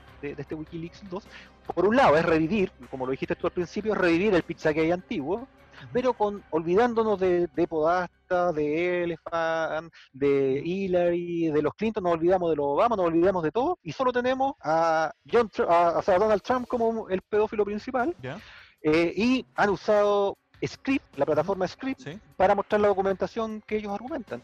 Pero Script es una plataforma abierta donde cualquier persona puede subir documentación. Script. Sí, exacto. Entonces, Sí. tú no tienes cómo corroborar que esto sea real. Algunas cosas son reales, por ejemplo, declaraciones que ha hecho, que, que también tú, tú decís, puta, como un padre dice esto, como cuando dice, eh, le preguntan, oye, ¿qué es lo que mejor hace Ivanka? Ah, pucha, diría el sexo, pero es mi hija, no lo puedo decir. Pero, bueno. Claro, está en un ¿Cuándo programa de conversación, tira- en ¿Pero un programa de conversación. Sí, sí, lo dice, están entrevistándolo y a él le preguntan, A la ¿Qué- porque ella, ella administra su empresa, entonces él, él- a él le preguntan, oye, ¿qué es lo que mejor hace Ivanka? Entonces él dice, no, yo diría que el sexo, pero como es mi hija no puedo decir eso. po". Y se caga la risa. Claro, pero si tú lo, lo, lo- lo piensas, a lo mejor el buen puta quiere decir ella hija de ti, entonces es buena para la cama como yo. Si, lo quieres analizar del buen lado. Pero no. Sí, Por pero- otro lado, también sí, No son declaraciones. no podría decir Pero eso. por el lado dentro de eso. no Sí, aplica, son digamos. declaraciones, claro. Hay otra declaración donde, donde él dice, eh, explícitamente dice, oye, Ivanka, sí, está muy buena, es estupenda, tiene un tremendo físico, es bella. Si ella no fuera mi hija y yo no estuviera felizmente casado, seguramente yo estaría saliendo con ella. Ah, y ella tenía 16 culiao. años en ese momento. Y Ivanka tenía 16 años en ese momento. Entonces, claro, las declaraciones son extrañas, Más pero que no son en clave. weón. Pero no son en clave, son directas. Son directas, pues bueno. No hay clave.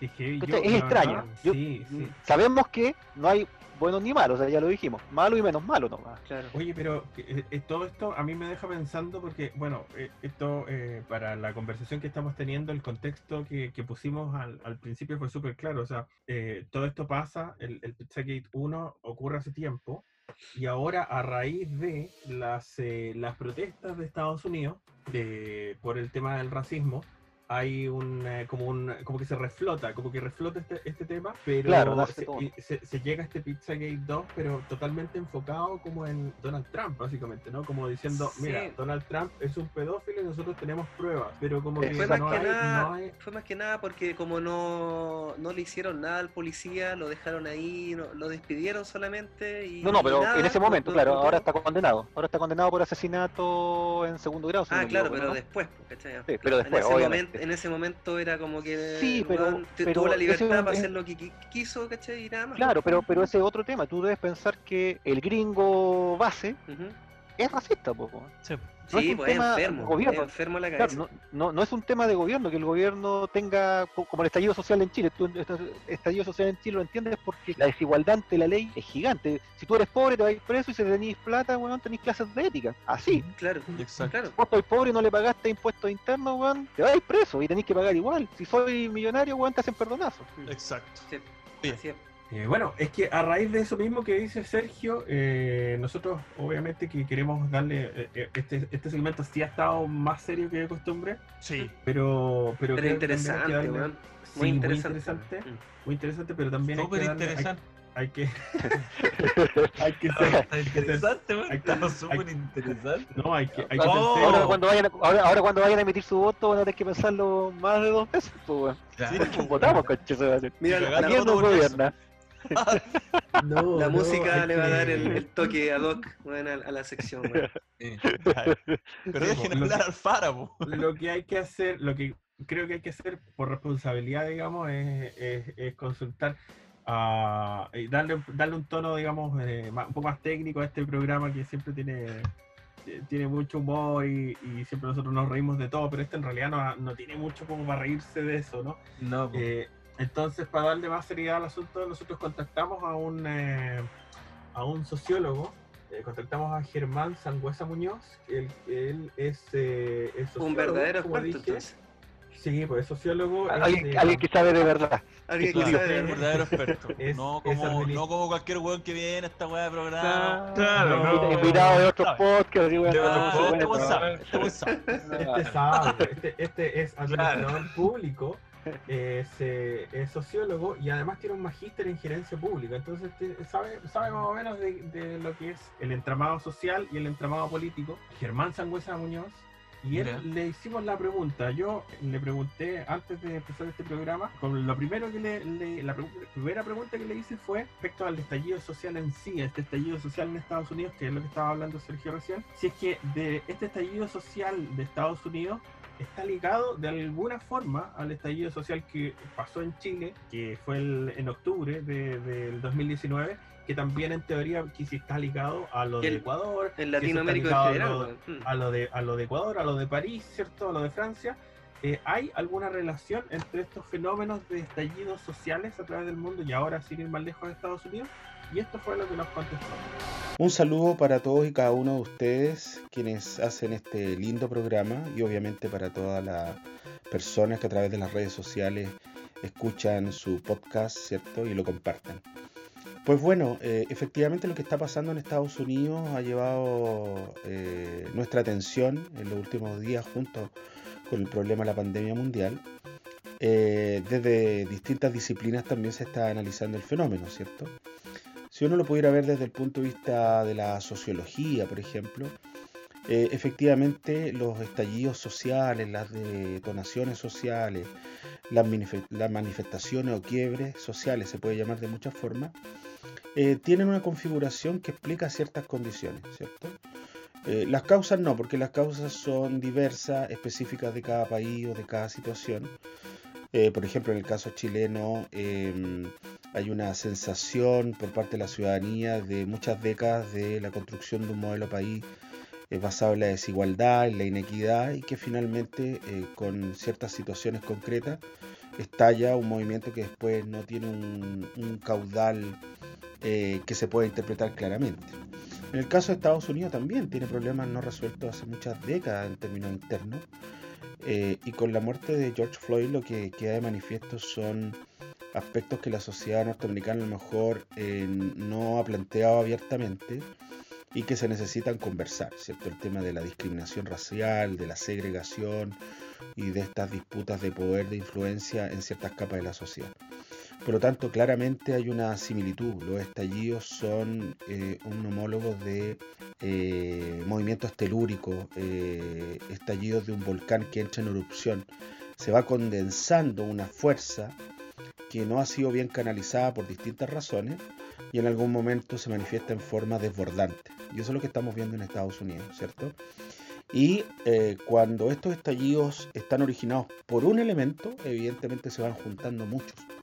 Y yo creo que lo que está pasando también en los Estados Unidos es eh, un descontento hacia la figura o el estilo de liderazgo de Donald Trump, ¿cierto? Donald Trump es una persona que genera ciertos anticuerpos con un estilo eh, muy autocrático y con decisiones que en sus discursos muestran eh, ciertos aspectos encubiertos de eh, xenofobia, racismo, discriminación, ¿cierto? Por lo tanto, evidentemente la población norteamericana en muchas ciudades, más de 40 ciudades, está manifestando en contra de esa condición y evidentemente va a afectar claramente las condiciones de gobernabilidad y gobernanza de lo que queda el gobierno Trump y pone en tela de juicio su probable reelección. Y luego de eso entonces, de, de- de esa pregunta, lo que viene es eh, una respuesta a lo que le preguntamos, que fue básicamente si eh, respecto a todo lo que hablábamos de eh, pedofilia, de escándalos, eh, ¿cómo podría afectar al tejido social eh, toda esta avalancha de información filtrada que expone a mucha gente que es clave de alguna manera para el bienestar social? Hablamos de el presidente de Estados Unidos, de celebridades muy conocidas, Tom Hanks, gente que es, parte de la sociedad, digamos, notoria, o candidatos políticos, ¿no? Como Hillary Clinton. ¿Qué pasa con la sociedad en el caso de que estos, estos cargos de pedofilia y estas acusaciones sean ciertas? Bien, respecto a la segunda interrogante planteada, eh, con lo que está ocurriendo con esta filtración de información eh, dada por esta figura Anonymous, ¿cierto? Eh, evidentemente está generando un impacto importante a nivel mundial. Y eso también uno lo puede analizar desde distintas perspectivas. Eh, nuevamente, por formación, ¿cierto? Me voy a referir un poco a lo que plantea la sociología y la ciencia política. Eh, las relaciones humanas, todas y cada una de las relaciones humanas se eh, basan o se sustentan en la confianza. ¿ya? Cuando tú vas a la panadería, no vas y entras al panadero para ver si le está echando insecticida a tu pan. Tú vas, compras el pan, ¿cierto? Y probablemente compras otras cosas y disfrutas de eso. Cuando vas a una bencinera, lo mismo, le echas benzina con tranquilidad y no estás pensando si tiene algún aditivo que no corresponde o agua, por ejemplo, ¿cierto?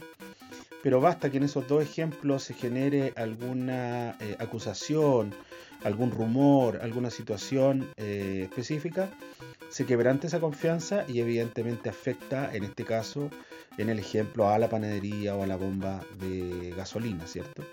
Pues bueno, en el caso de las relaciones sociales eso es muy fuerte porque eh, cuando hay una crisis como la que estamos viviendo de deslegitimación hacia las instituciones, la iglesia, el poder ejecutivo, el poder legislativo, eh, otras figuras públicas, otro tipo de instituciones, medios de comunicación, eh, Fuerzas Armadas, Carabineros, etcétera, etcétera, eh, efectivamente eh, ya hay una situación que quebranta nuestro diario vivir, nuestras relaciones sociales, ¿cierto? Y si a eso le agregas que con esta información, estos núcleos de información, se generan altos grados de desconfianza, obviamente queda muy erosionada, muy mermada las condiciones sobre las cuales se generan las relaciones sociales. Y desde luego, ese constructo, eh, el tejido social, como se llama muchas veces, de cómo se van configurando eh, la, la estructura social, valga la redundancia, y las relaciones, evidentemente queda muy, muy eh, complicado. Y la restitución de las confianzas son lentas, ¿cierto? Y desde luego en ese sentido hay que verificar obviamente la validez de esa información, pero desde luego va a generar un antes y un después de lo que está ocurriendo con la pandemia y eh, con eh, esta filtración de información que puede quedar o dejar en jaque a varios gobernantes, a varias figuras públicas, ¿cierto? Por lo tanto, desde luego, eh, la confianza es la base para todo y cuando eso falta, afecta desde las relaciones amorosas, relaciones de amistad, hasta las relaciones políticas y por ende a las relaciones sociales. ¿Viste? Ahí sí, ahí sí, ahí sí, ahí se nota que hay un experto en este, en Pero este panel. evidentemente, de hecho, con el lenguaje que usó, eh, la mitad Claro, no me entendí. vean- no entendí todo. Quedé anonadado. Yo quedé anonadado con todo lo que Sí. Yo no, No, entendí gracias. mucho, pero no importa. No, no, pero sí está clarito, pues no seas burro, por solo Clarito. sé, solo sé que, dan- Solo que sé nada que nada sé. Solo sé que nada se dijo. lo No, pero yo ahora, yo ahora quería preguntarle a lo que, bueno, a lo que nos va quedando de experto. eh, Después de ser como- destruido, güey. Claro, no, no, pero lo que no ¿Qué? queda. Oye, que- pero, pero qué mal, qué mal precedente para nuestro programa, weón. Invitar gente para hacerla hablar y después hacerla pico. Eso no está bien. No, Eso no está bien, eso no está bien. no, invitamos, no es normal en este podcast, no, no, no, No, es no normal, invitamos a nuestros fans a amigos, mandarnos es una mierda, es una mierda de ser humano el Fara, weón. Felipe, weón, ¿por qué, Johnny? lo cagaron. No, no, pero, no, pero ya, ya en serio, eh, bromas aparte, en- relación a todo lo que conversábamos y, me parece a mí que el tema de la confianza es lo, es lo, es lo importante y es lo que también resaltaba Germán en su comentario. La sociedad, digamos, requiere de confianza para funcionar porque uno no está, digamos, eh, desconfiando todo el tiempo de la gente. Entonces, ¿qué va a pasar de aquí en adelante? O sea, ¿cómo veis tú, ya para terminar este tema, cómo veis tú lo que se viene de ahora en adelante? Está- esto, dijiste tú que estaba como en proceso de investigación y de aquí, ¿qué va Claro. a pasar? O sea, lo que ha pasado, lamentablemente lo que ha pasado siempre, nada. Nada. El nivel, el, exacto. Me quitaste O la sea, palabra de la boca. Va, va, va, va a tener un par de caídas como, como lo, lo viste con el Jeffrey Epstein que cae. Mm. Algunos van a caer, unos pequeños que es, la migaja que se le da a la gente, pero lamentablemente, como analizábamos y veíamos en los correos, el nivel de gente involucrada es muy poderosa. Es, Sí, es una no, sociedad, una no, sexta, si quiere decir. O sea, tiene jueces del Estado, tiene, son- no son solamente está- los, que uno los conoce, hombres- weón. exacto, tiene, tiene a los hombres, a gente importante de cada Por lo mi- área. Por lo mismo nunca va a pasar nada. Por lo mismo, y siempre, si tú analizas, ah, eh, básicamente como lo dijimos aquí, el, el, el Sename gay, que lo hemos se está tratando de revivir y que se tome medidas reales, no ha pasado nada. El Sename gay lo sabemos, viejo, de hace años, mucho Sí. tiempo, que está pasando esto. Han habido casos, eh, casos y casos y casos y finalmente no pasa nada. Tienes el caso en Chile de eh, Spinia, Ah, sí, es un Oh, caso. viejo, Cochino. una red pedofílica gigante. cochino, un tipo, un tipo que, que tenía los gimnasios más modernos de, de Chile. Que le gustaba que le porque hicieran por- caquita encima. Sí, pero, pero, pero, pero el, el- el análisis que Me nadie hace. que le, que le mearan, que, le, que lo mearan, así Ah, le pero pegaran, weón. le pegaran. Pero ya, ya, Ya el habíamos levantado sí. el nivel de Sí, esto, ¿viste? Teníamos Bueno, Le- arriba. bueno, voy a arreglarlo. Le gustaba que lo orinaran. Que lo Sí, orinaran. Cállate. Puta la weá. Lluvia dorada, lluvia dorada, qué asco, ya. ¿Viste? Llegaste con puestito y te contagiaste el tiro con este. Puta la weá, Sergio, no, ¿sabes por favor. Habla, Sergio, termina tu oye, Sergio, Sergio, soy de los míos, weón. Soy de los míos. Ya no. Yo quiero- Yo cállate. quiero vengo más, que, invité a tu programa, weón. Cállate, weón. Sergio. Sergio, termina tu weá y ahí está la puerta, por favor. Termina tu weá y ahí está la puerta. Háblase rápido, por favor. eh, invítame, weón, y la escuchas, vaya, vaya, weón. subir. Va a subir, va a subir, claro. Ya, oye, puta, eh, Entonces, No, no. básicamente, siempre, lo- lo- bueno, para que tengan claro eh, eh, por qué pongo el caso de Spinia, porque había muchos políticos involucrados, se suponía, y Sí. finalmente tú tienes arrestado a un tipo y dos ayudantes de este tipo. Y se acabó. Claro, se acabó. Y, se- y- y la gente que iba a la fiesta y los que pagaban millones de pesos por, por los niños que en las fiestas, nadie investigó eso. Nadie, ningún tribunal de este país, ningún abogado de este país, ningún ente político o- reclamó y dijo, oye, aquí hay gente metida que pagaba, que tenía plata y dónde está. Sí, Nunca. El resto, weón, es todo Y, silenciado. y weón. Spiniak ya está libre, anda en la calle tranquilito. La pregunta es, ¿de qué forma fueron silenciados? Eso La verdad está allá afuera. La verdad Eh, está afuera. Eh, Sí, la verdad, la verdad no es. Vení, venís del 2015 con esto, arrastrando, y básicamente en- tienes a Hillary, tienes a Bill, tienes a Obama en niveles altos de la política todavía, no, no, no ha sido Todavía. modificado. Weá todavía Cero. Eh, lamentablemente, compadre, no va a pasar No, nada. no va a pasar. Lamentablemente vivimos en un mundo culeado sucio, corrupto, que Un mundo este tipo cochino, de weas weón. pasan, este, este tipo de weas pasan en el mundo lamentablemente. Eh, nos quisimos tomar un, un- un break del hueveo en este programa, en este podcast, eh, poder hablar algo un poco más en serio, un poco más real. Informar, weón, traspasar conocimiento, traspasar eh, información. Nos hicimos asesorar por un experto. eh, Por que- dos el que mandó- expertos. el que mandó los O uno y medio. Ah, el efecto Estaba hablando del que mandó los audios, weón. No, No, mentira. No, por Nos- dos. Nos acompaña expertos, dos. Sergito. Nos- que- Nos hicimos asesorar por un experto y un charlatán. Exacto. Eh, ha sido un, un- un- un placer, como siempre, Sergito, que nos acompañe, que nos, Puta, gracias, nos- un gusto. nos traspase la información que tú tenés, porque es información que nosotros no manejamos, es la verdad. Entonces, Gracias, Doctor File. Ah, no, ah, no. Doctor es Wolfenstein. No, no, no, ese, ese no me gusta el. Doctor Sal- Schweinsteiger. Salfate por último, weón, pero Dr. File no. doctor Sergio von Wolfenstein, oficialmente. Oye, sí. Siempre, siempre, Así que, mi hermano, te queda. siempre un gusto venir a saludar y después, después de despedirme, porque eso es lo que sale de, Eso de exacto. todos lados, lo que sale, Claro, sale mi saludo y mi, despedida. Dos horas para dos minutos no es malo. Claro, No es malo, weón. Sí, sí, no es malo, sí. Estamos salir- progresando, estamos progresando. Mira, por, No, lo no, menos, no. por lo menos el, el Fara se invitó, se invitó una botella de vodka de lo que cobró. Claro, bien, estamos- bien, bien, estamos bien, bien. Entonces, estamos- Oye, claro. mira, va a salir al aire, va a salir al aire un 2% de lo que hablaste, incluyendo los No. Sí, chicos. me lo imagino. No, Sergio, Sergio, te queremos dar las gracias por venir. Págame mi dinero, por favor. que me lo sepa. no le pagué. No le pagué. No, Mira, no, eh, no, yo gracias, creo que Weón, lucas repartirlas se- entre los cinco, weón, para algo. Ya se gastó No la plata, este weón es Sergio. así. Este weón se la Sergio, ganaba y ya la había Yo gastado. ya no tengo esa Sergio. plata. Sergio, págale. Págale, weón, porque ¿sabéis qué? Si este weón no va a la barbería la próxima semana, va a desaparecer. Se va a convertir en una pelusa y va a implosionar y va a quedar la cagada y va a quedar... Por favor. Ya. Oye, ha sido un placer. Un placer gigante como siempre. Señores, Sergito, muchas bienvenido gracias. nuevamente. Sergio. Es tu casa. Cuando quieras vuelves, no hay problema, nos avisas. Teoría del caos. Nos vamos. Ah, por supuesto, Eso, perdón. teoría Teoría del del caos. Con K. En Spotify. Con K, en Búsquenlo, Spotify. Teoría del Caos con K. Eh, hay temas por favor. Sergio, Pero- pero te, te tengo que hacer una acá. pregunta de rigor, weón. ¿Esto es una introducción a, a tu capítulo cuarto del Teoría del Caos o vas a repetir todo El- lo que dijiste el- en el capítulo siguiente? Culito. No, no, eh, eh, básicamente, eh, Bosteando, claro, claro, es, es parte de lo que sale en nuestro capítulo sexto, Ah, ya. pero hicimos hicimos algunos análisis más profundos de lo que es Michael Jackson y, y de, Ah, lo- sí, y de Hollywood en sí. Perfecto. Así muy que bien, muy bien, muy nos bien. enfocamos a una parte más, más específica de esto. Tomémoslo como una- un resumen. de- Nuevamente, Claro, no- no- entonces, nos tomamos más el invitamos, Pizza, el pizza Gay 2 que el Pizza Gay 1. Ah, muy bien. invitamos nuevamente a nuestros auditores a que escuchen Teoría del Caos con K en Insta- perdón, en Instagram, ¿no? Spotify. en Spotify. Spotify. Spotify. Lo sigan en Instagram también, tienen un, un fanpage en Instagram también para que lo busquen. Teoría del Caos, Caos con K. 20.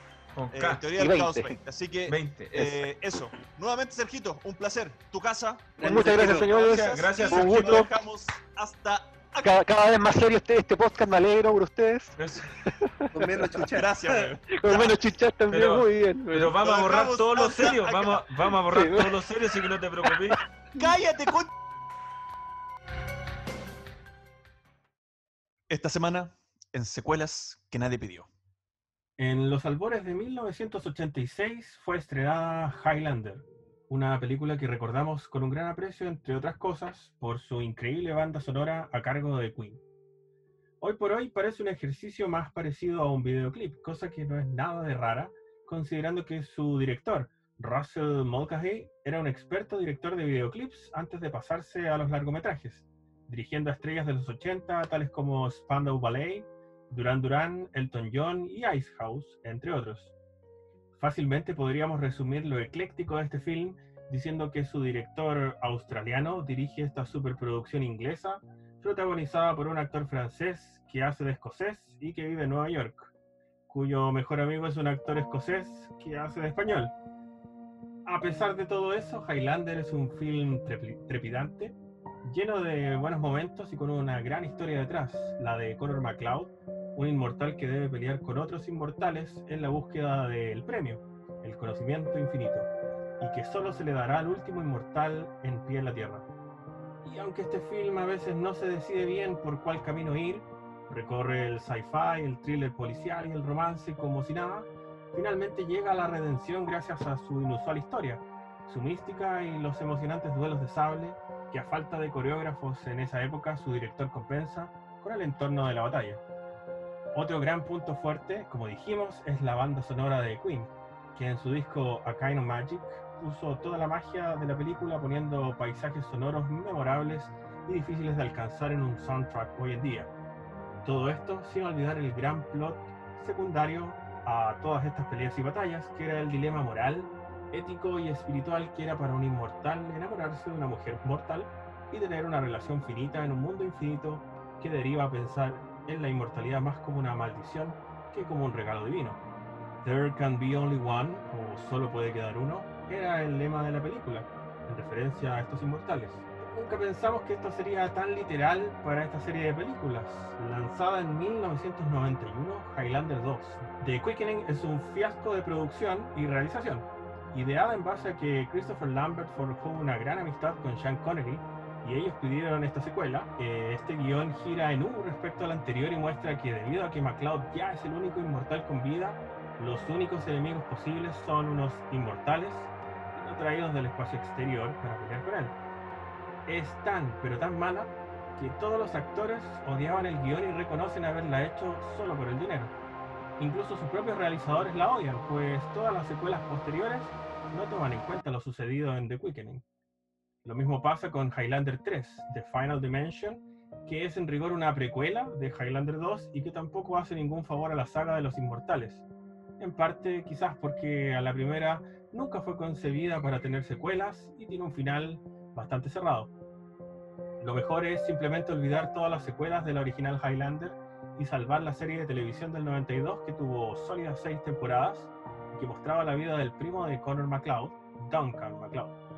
Por eso, Highlander 2, Highlander 3 y todas las películas para la televisión de Highlander no solo son malas, infumables, bodrios, inenarrables, sino que también secuelas que nadie pide.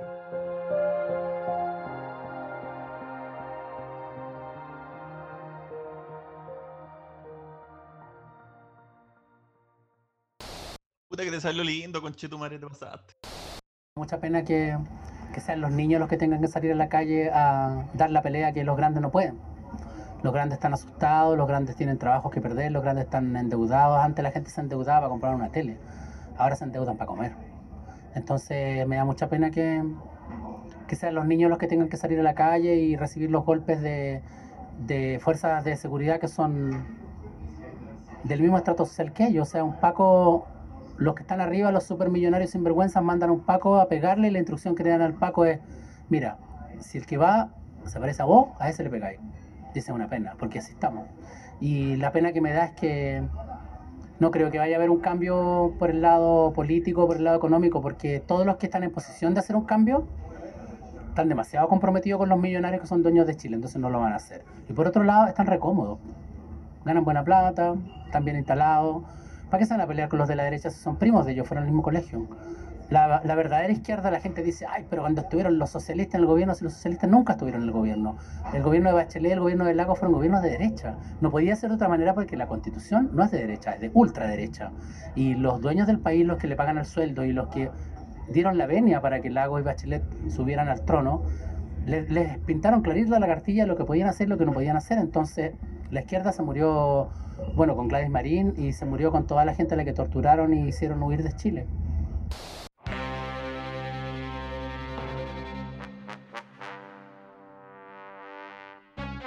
Bueno, esta semana les traigo otra batalla entre dos púgiles bastante del mismo peso, bastante similares. Eh, estos, estos dos eh, son básicamente los integrantes, dos de tres de los integrantes de la banda chilena, quizás la más influyente de todos los tiempos de la música chilena. Me refiero a Los Prisioneros. Ah, yo pensé que Supernova. Claro, Pensé que Supernova, weón. Estéreo Claro. 3. No, Estéreo tres. Estéreo Como dijiste, la, 3. la banda más influyente de Chile, yo pensé que claro. era Estéreo No. 3, po, weón. Los Jaivas, café No, con leche. Yo pensé que era obviamente. café con leche. obviamente si hay una banda importante en Chile eh, en términos Pensaba que era musicales- Quilapayún. Quilapayún. Quilapayún, en Oh. términos musicales, eh, es- son los prisioneros y sus integrantes, Jorge González con Claudio Narea, que van a ser los contendores esta noche. Son, Ah, ya. digamos, son básicamente también los, como los, ah, no solo son grandes músicos e influyentes, e importantes, sino que también tienen una historia sabrosa ahí de, de rivalidad entre los dos que en algún momento, bueno, obviamente han pasado de ser amigos a ser enemigos, a, no hablarse, Sí, no, a volverse a hablar, a volver a. Sí, enfrentarse. Entonces, es una historia bien interesante y que Mm. para entrar en contexto parte, obviamente, todos conocemos la historia de los prisioneros, Sí, de ese supuesto. trío de, de que nacen en San Miguel, compañeros de colegio, ¿cierto? Como Eh, nosotros. Claudio, claro, Como Claudio nosotros. y... pero con talento, esa es la diferencia. Claro. Con más escuchas, con más escuchas, Claro. con muchas Más más escucha. escucha, sí, es verdad. Miles de escuchas. En ese tiempo eran muy amigos Claudio y Jorge, siempre lo fueron en teoría, pero en, el- en la época del colegio fue como la época donde empieza la amistad. Claro. Ellos eh, hacen muchos proyectos, muchas bandas, qué sé yo, los pseudopillos, los pinchucas, y de repente se les ocurre esta idea para ser los prisioneros, eh, y donde Jorge era el, el- básicamente la mente creadora, porque él hacía las Sí, canciones El eh, cerebrito. en el, En el Sí, cerebro del, del grupo. en el, en el debut, en el disco debut, La Voz de los 80, que se lanzó en el 84, básicamente todas las letras y todas las canciones eran de, de Jorge González. Lo Mm. que hacía, lo, como actuaba el resto, era como una especie de banda de apoyo, ¿no? Como que eh, puede que la hayan conversado y todo, pero el proceso creativo era Mm. prácticamente un, un 98% de Jorge González. De González, Entonces, claro. Entonces el, el grupo seguía esa visión y eso hacía que, bueno, todo el resto actuaba acordemente porque los temas eran buenos, ellos les había tomado un tiempo desarrollarlos, ensayarlos y después grabarlos profesionalmente, entonces eh, no hay mayores, digamos, no hay, eh, la dinámica del grupo se produce así, ¿no? llega Jorge González con las canciones y el resto las toca nomás. Las toca Así es nomás, como claro. el- claro. Entonces, el problema, el problema de eso es que va esa dinámica en el segundo disco Los Prisioneros, en el Pateando Piedras del 86, que se lanzó dos años después. Los Prisioneros Claro. rigor tienen como un año, un año y medio para hacer nuevas canciones, porque ya habían pasado años haciendo las canciones del disco anterior, pero ya ahora tenían un plazo mucho más limitado. Y bueno, en los, los, los, eh, los los otros integrantes, Miguel Tapia y, y Claudio Narea, empezaban, digamos, a, a también a progresar, a aprender un poco, a tocar más, aprender a tocar mejor los instrumentos. Ujú. Y bueno, en un momento llega Jorge González con las canciones del Pateando Piedras, hechas prácticamente. Ya. Y ahí se lleva Jorge, eh, Claudio Narea la, la desagradable sorpresa que muchas de las canciones ya ni siquiera requerían guitarra, sea, era, era, era la época del, de Era una nuevas capela. industrias. De Era una los capela. sintetizadores ocupaban. pues. Claro, que en Claro. ese tiempo Jorge González como que se enamoró de bandas como Depeche Mode y esas cosas. Y Sí. cuando llega con las canciones eran, no sé, no, ni siquiera me acuerdo cuántas eran, pero supongamos que eran nueve, seis de esas no, te- no requerían guitarra. Y ahí, y ahí Narea, ¿qué hacía? Estaba como para los mandados del grupo. No sé. Anda a comprarte unos cables a la casa amarilla, weón, que se me acabaron. eh, igual Jorge Narea participó del disco. En- el Pateando Piedras aparecen canciones que igual son bien conocidas y que tienen guitarras, Sí. como, como Quieren Dinero, por ejemplo, Mm. Sí. o Mm. como ¿Por qué no se van? Sí, ¿por qué no se Qué van? El- baile de los que sobran también, pues ahí tocó Sí. la guitarra acústica. Pero Sí. en otras canciones, como Muevan las Industrias, es una canción genial, increíble, que suena a nada parecido a lo que sonaba en esa época. Y sin embargo, no tiene ni una guitarra. Si uno la escucha, poniendo atención a eso, no tiene ni una guitarra, no tiene ni, un- ni, un- ni una Sí, nota son puros guitarra, sintetizadores nomás. Mm. ¿Cachai? Y, va, y programa, ni siquiera sintetizadores, son programaciones que se llaman, que son Claro. en el fondo ruidos que meten que ni siquiera se hacen con un teclado, ¿cachai? Mm. El tipo A mí que está en área de fondo sigue diciendo. Claro. Estaba con un, con un charango, así con un. Con la boca haciendo un beatbox atrás. Claro. Claro, estaba con los instrumentos de que hiciste tú, pues, Fara, con ese cuento. Con los Claro. instrumentos del Los Fara. tarros Fara. con los tarros Jurel. Claro, Ya, entonces, entonces, obviamente en ese tiempo ahí en área reciente eso, y hacen, se junta, obviamente, él, él él- él da a conocer su, su desacuerdo, digamos, con esa música. Eh, y bueno, en vivo no pasaba eso, en vivo en los temas que lo- los, los prisioneros hacían reinterpretaciones de las mismas canciones, entonces en vivo no era tan electrónico el show, ¿cachai? Entonces Sí, obviamente sí, Claro. sí, Narea tocaba y qué sé yo, y hacía adaptaciones de esas mismas canciones como, no sé, Exijo ser un héroe, que, que en, Sí. En el disco era muy electrónica, en vivo sonaba mucho más rockera. Una rockera. Y pero de todas maneras Narea ahí demuestra su, su disconformidad. Y bueno, Miguel Tapia igual no estaba tan conforme porque el tipo era baterista y de todas maneras las baterías eran todas programadas, como, ¿cachai? O sea, eran, Sí. eran puros beats hechos en un, en un computador, en un sintetizador. En un MIDI. Pero, un pero weón, si debe haber una weá pelúa en el universo, debe ser tocar batería y cantar al mismo tiempo. Sí, Ese tocaba, eh, había tenía varias Mm. canciones, la, la más reconocida era que es Mata Marilyn. Sí, Y el weón sí, sí, toca la varias. batería y la canta, weón. Debe ser una weá. Mi cerebro explotaría. Ser brígido. Yo puedo hacer eso. Antes de hacer eso me daría una Ah, nota. ¿tú pero- podías hacer pero- eso? O sea, no, Pero no soy que cantante, pero puedo bien, pero- coordinarlo. Puedo coordinarlo. Hay que- pero hay que hacerlo bien, Portense. Tú lo haces, pero a- algo No, así no, no, pero claro. co- coordinarlo. Te te me encima tenés que pagar. encima tenés que Claro. pagar. No te Claro. Oye, esa talla ya fome, Jonito, no la repitáis. Ya, pues. No, Pero no, los cabros se ríen igual. Sí, igual me río. Estáis tocando, entonces a lo mejor estáis tocando y estáis cantando mal. Te ponía a cantar bien y empezáis a tocar Claro, mal. Y cuando coordináis las dos, te meáis Eh, eh, o algo así. Oye, podríamos hacer una banda, weón. Sí, Lo- Porque van lo los cuatro ñoños. así- No, saldría los el- genitales. Nos llamaríamos los genitales. Los Genitales. genitales, los cuatro genitales, los cuatro genitales. genitales. la banda, los El- cuatro Pero ¿por genitales. qué, weón, los genitales, weón? los genitales. El vetarista to- toca como el pico y el cantante toca como la corneta. claro, a los genitales. Esa es la banda de los genitales, weón. ¿Viste? Ahí está. Esos Ahí somos. estamos listos, bueno, tenemos nombre. Claudio Narea y Miguel Tapia vienen avanzados un poco igual como compositores y quedan de acuerdo en que el próximo disco de los prisioneros que se haga va a tener mucha más participación y ellos se van a involucrar. ¿cachai? Entonces ahí van a, ya no, el, tercer disco de los prisioneros, que se llamó La Cultura de la Basura, que se lanza ¿sí? un año después, eh, ahí ya hay 87? temas, en los 87, sí, eh, ya hay temas ahí de Claudio Nerea. Uno de los más icónicos que hizo fue el Lo estamos pasando muy bien, es un tema de, de Sí, Nerea. temazo. Temón. Y sí, po, y que, pero trajo ciertas complicaciones, trajo ciertos resquemores, porque básicamente en la experiencia del estudio no fue muy buena tampoco, porque Jorge González traía de nuevo sus temas, él hizo algunos temas que también son muy buenos, los trae más o menos hechos, pero resulta que estos cabros, como eran un poco más inexpertos, no sabían tanto, traen los temas y lo empiezan a desarrollar en el estudio, entonces como que el mismo productor, la persona que, que hizo el disco, los ayudó, como que estaba medio chato porque en realidad no era como eh, grabar siempre, ¿cachai? Siempre González traía los temas se tocaban y se grababan. En cambio, estos traían los temas, traían letras no, no terminados, ¿cachai?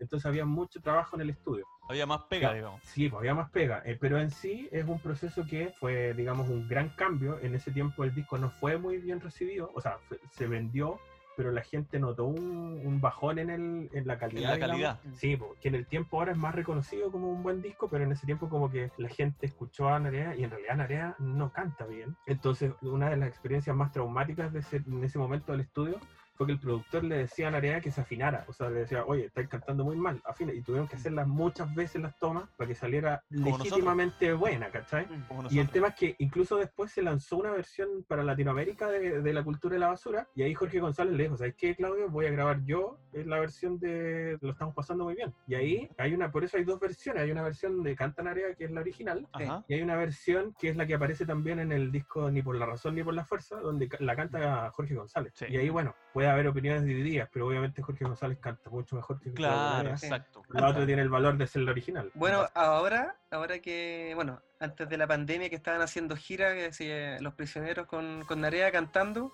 eh, yo vi un par de presentaciones en video, ¿cachai? Y está cantando mucho mejor que antes, o sea, eh, es escuchar los prisioneros. En la reunión de los prisioneros en el año 2001, creo que fue, para el... grabaron un disco que se llama Sí. Estadio Nacional. Ahí cantó Narea la Sí, versión de los... Es que sí, po. Estaba pasando muy bien. Eh, es que, es- bueno, vamos a llegar a eso, pero básicamente eh, Claudio Narea yo creo que es una, una muestra de, una- de lo que un músico puede evolucionar. Cuando empezó con Los Prisioneros, casi no sabía tocar, eh, aprendió claro. para tocar en Los Prisioneros, y ya cuando vuelven, el, el año 2001, vuelven a juntarse, Narea era un guitarrista muy bueno, pues, ¿cachai? O sea, Sí, era, era muy bueno, y el mismo, el mismo Jorge González peleado con él, lo reconoce y dice, no, el guitarrista estaba, tocaba muy bien, pues ya ni siquiera lo, lo- lo llama Claudio. Lo nombra. habla de el guitarrista. El guitarrista, Ah, sí. Claro, entonces ahí dice, Sí, no, el pues, guitarrista muy bueno, en la vuelta es muy, muy bueno. Yo Bueno. leí en, un, en una información que estuve buscando que mm, el Jorge González ahora dice que ni siquiera los escucha, que cuando en la radio están tocando los prisioneros la Ah, cambia, la cambia, la una cambia, música sí. mejor, dice. Sí, sí, sí,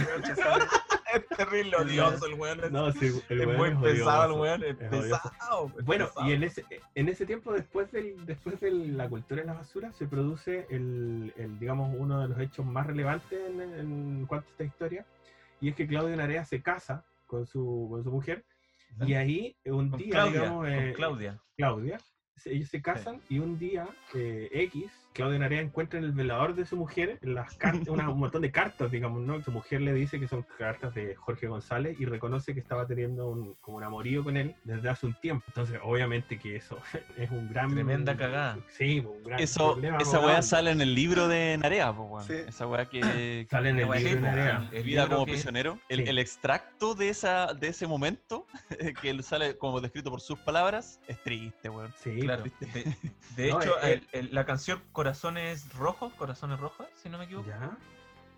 eh, está vinculada a esa relación, a ese trío amoroso. No, no creo que Corazones Rojos, porque esa canción es como feminista. O, Sí, pues. O sea, no, quizás otra. entonces estoy... El No, disco es que Corazones, el la disco canción se llama Corazones. Estrechez de Corazón. Ella, esa, Sí, Estrechez Estrechez de de Corazón, Corazón. esa, perdón. Sí, pues, perdón. que- claro, pero esa lo que está pasa- vinculada a eso. Sí, lo que pasa es que en ese momento lo que pasa en el- ahí, en el instante en que este descubre, la señora lo reconoce y reconoce que tiene una llave del- de, la, de la casa de Jorge González. Entonces, Jorge González claro. estaba de viaje, ¿cachai? Estaba de viaje. Entonces, Sí, él sabía que claro. iba a volver X día. Él va ese día, lo espera dentro de la casa Mm. con la llave. Entonces Jorge González llega y está este weón en su casa y le dice, bueno, reconoce lo que pasó, ¿cachai? Tienen una pelea donde Claudio Narea le pega un combo a Jorge González, Mm. ¿cachai? Y Jorge González toma esa actitud de, no, pégame que yo me lo merezco, pégame más, Claro. ¿cachai? Pero, pero no le Me pega más. imagino a González. Pégame.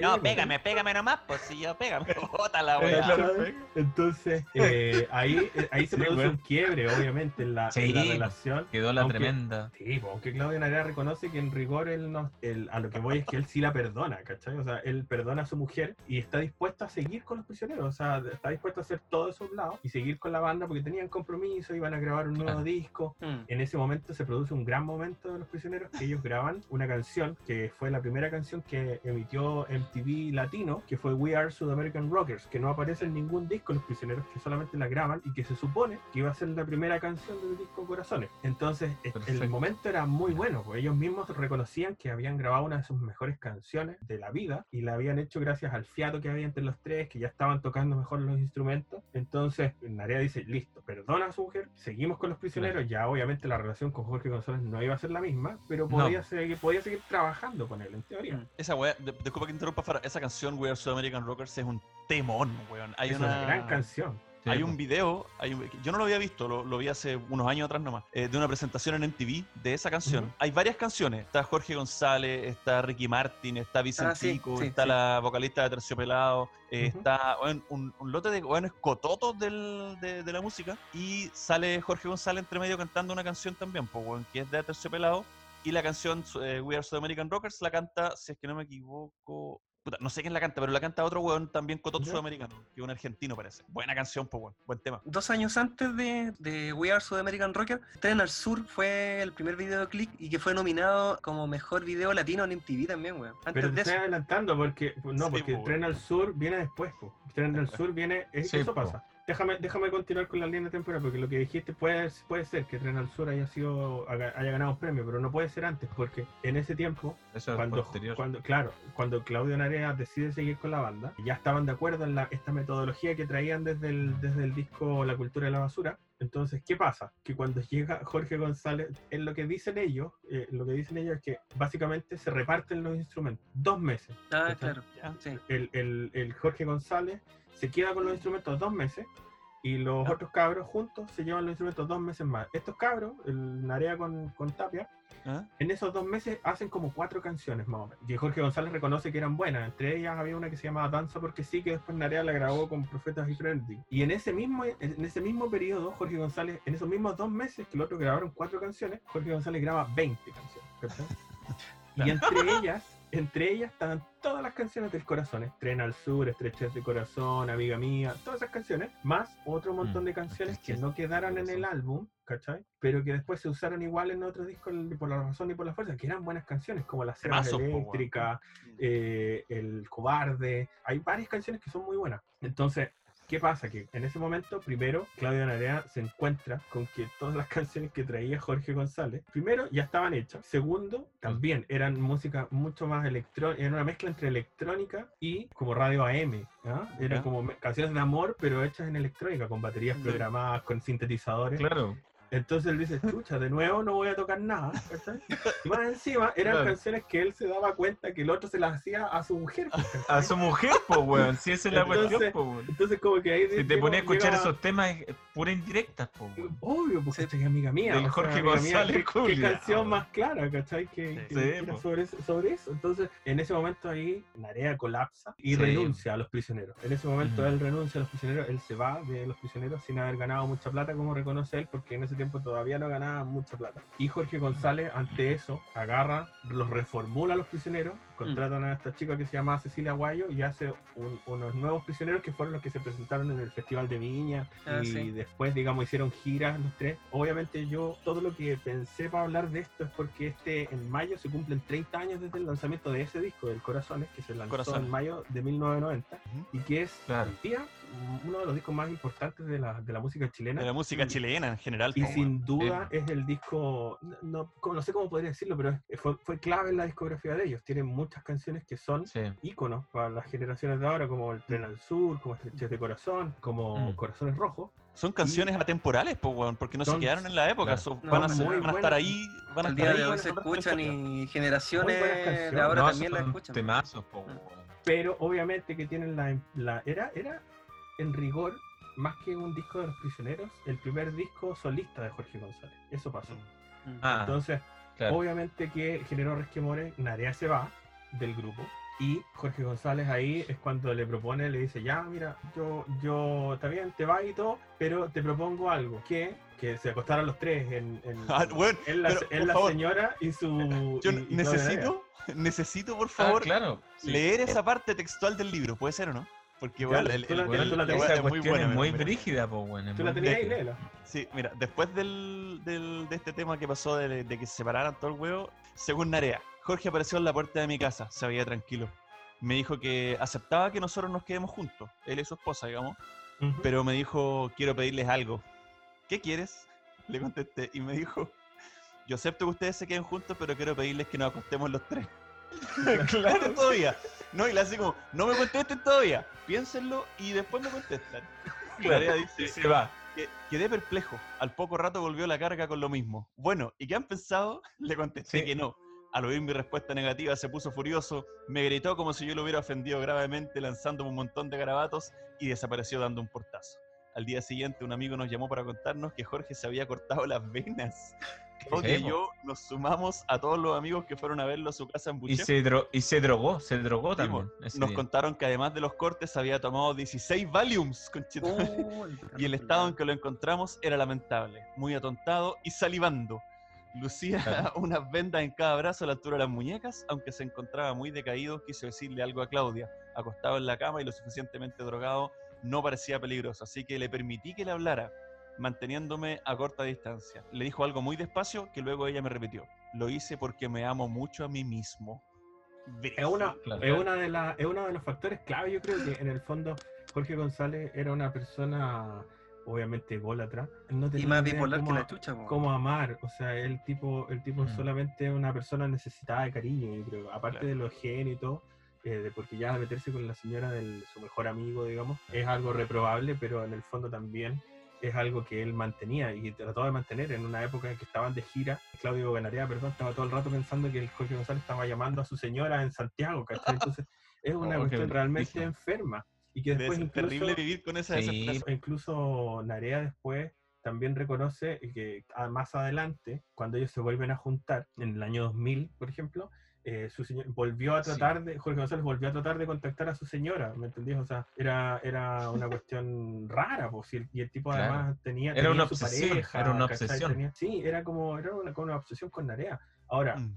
obviamente después del Corazones, todos saben lo que pasó también con los prisioneros. Los prisioneros se separan, Jorge González empieza a tener su carrera solista, ¿cierto? Y eh, después de muchas tentativas de volver, vuelven en el año 2000, 2001, como dijiste tú, Claro. para dar un concierto en vivo, para, como, para volver, dar un concierto en vivo y grabar un disco. Y ahí se produce como la segunda, la segunda patita de esta pelea, porque al final, eh, después de olvidarlo, después de que Narea y González se desconectaran, González se fue de Chile, estuvo fuera, el mismo Narea se quedó tranquilo acá, se olvidó de, de- de- de todo ese de todo ese, de ese momento que sufrió y bueno, se mantuvo con su esposa, de- de- después de- no, no se separó en ese momento al menos. Entonces llega de nuevo a la reunión, como que se abuenan, se vuelven a juntar y resulta todo muy bien cuando tocan las canciones de antes, pero vuelve a reflotar la pelea debido a que ellos en el contrato que firman con Warner, si no me equivoco, Claro, eh, decía, me tienen- tenéis que pasar a tu señora. Claro, en el punto número no, 3.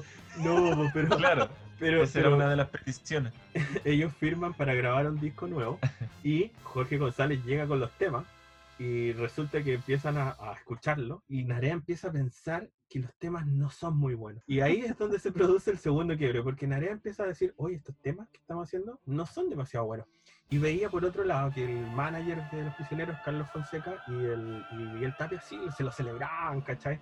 Porque como el gran genio de Jorge González, Claro. le celebraban todas las cuestiones que hacía. Claro.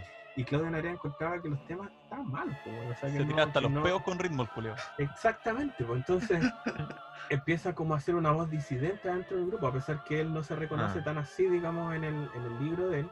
Eh, obviamente que él tiene que haber eh, causado algún, eh, más de algún problema por eso, porque obviamente le dice, no, mira, esto no, no se entiende bien, esto no me gusta, esta canción, ¿cachai? Y empieza a ser muy crítico. Y empieza a pensar que Jorge González como que perdió el, el mollo, ¿cachai? Como que no, ya no puede, no, no es el mismo de antes, que ya no puede componer igual. Y entonces ahí, después de que le, de Narea concede unas entrevistas, que el tipo va y viene, que, que se, se con- empieza a conocer su descontento. hay ¿Qué año fue eso?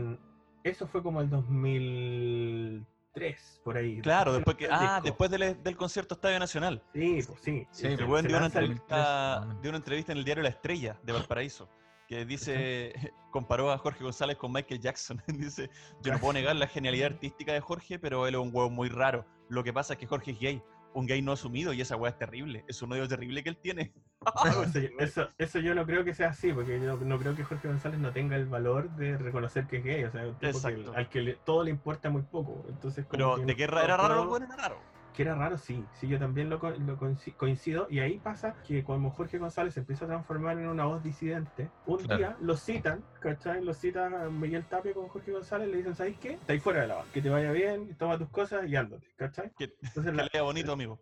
la primera vez, Narea renuncia y la segunda vez Jorge González lo echa de la banda prácticamente. Y ahí traen a Álvaro Enríquez, ahí pasa Álvaro Enríquez, que, po, que uno, sí, que uno se acuerda bien cuando bota los micrófonos, ¿se acuerdan? Que ahí justo Sí. se había ido a Narea.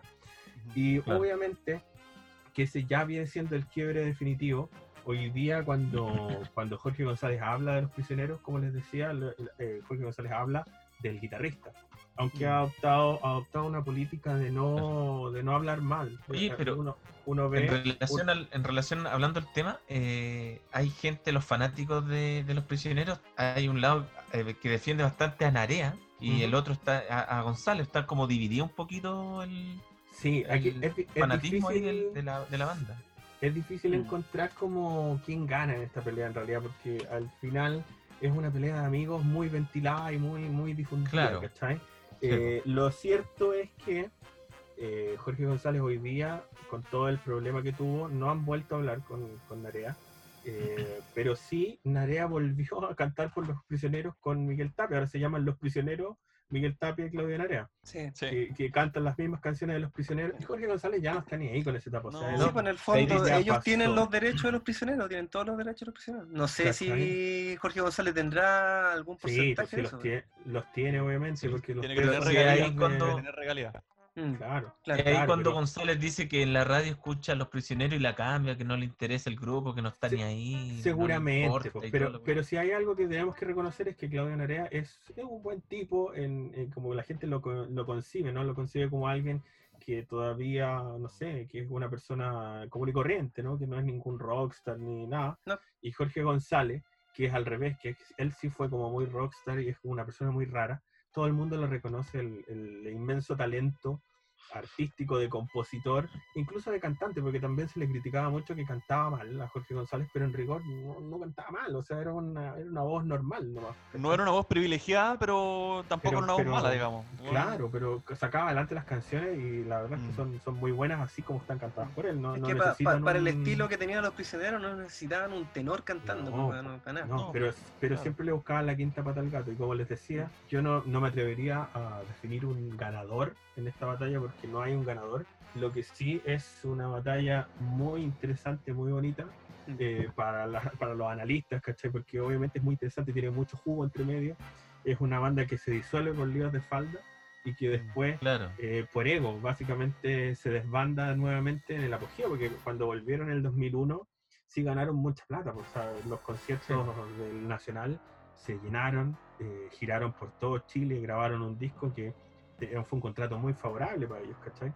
Y recién ya cuando empiezan a girar con Álvaro Enrique en México, con Café Tacuba, ellos ya empiezan, ahí empiezan a perder plata y ahí como que el negocio se empieza un poco a resentir y se terminan separando.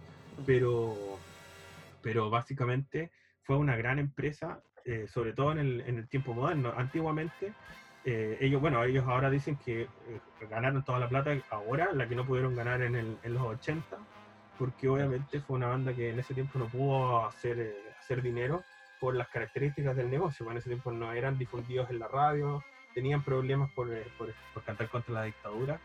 eh, Claro. entonces, entonces, evidentemente que ahora tuvieron su revancha, pero que aún así uno, uno reciente dice, bueno, ¿qué hubiese pasado si hubiesen seguido componiendo y haciendo canciones?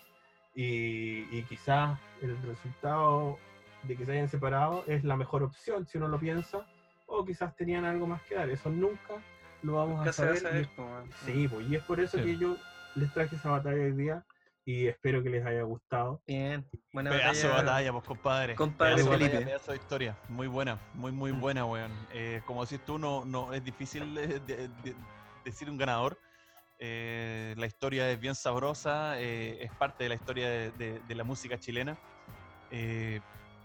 Yo creo que de- debe ser la, fa- la banda más influyente de, de la historia de Chile, creo yo. Y una de las, Sí. y una de las, de las mejores de Sudamérica. sin- de las sin mejores sudaméricas. Sí, sin una duda. de las mejores. Los conocen en todos lados. ¿Y cómo se llama? En Perú Eh, son, supieron- son bien fanáticos los peruanos de los Sí, los peruanos son fanáticos de los prisioneros, weón, sí. supieron de alguna forma sobreponerse, digamos, a, los- a los embates y problemas que tuvieron. Mm. Eh, sacaron música de excelente calidad y nada, pues este es un pequeño homenaje también un poco a... A Jorge historia. González y a su historia eso. y a los prisioneros. Eh, y a los Excelente 30 años del corazón. batalla. Muy buena la excelente batalla. mi compadre Farón. Como siempre ha sido un placer. Peloman, compadre. Peloman. Y nos vamos. A superhéroe, el superhéroe. Eh, el superhéroe. Peloman. Ya, ya, bueno, nos vamos a la otra. Gracias.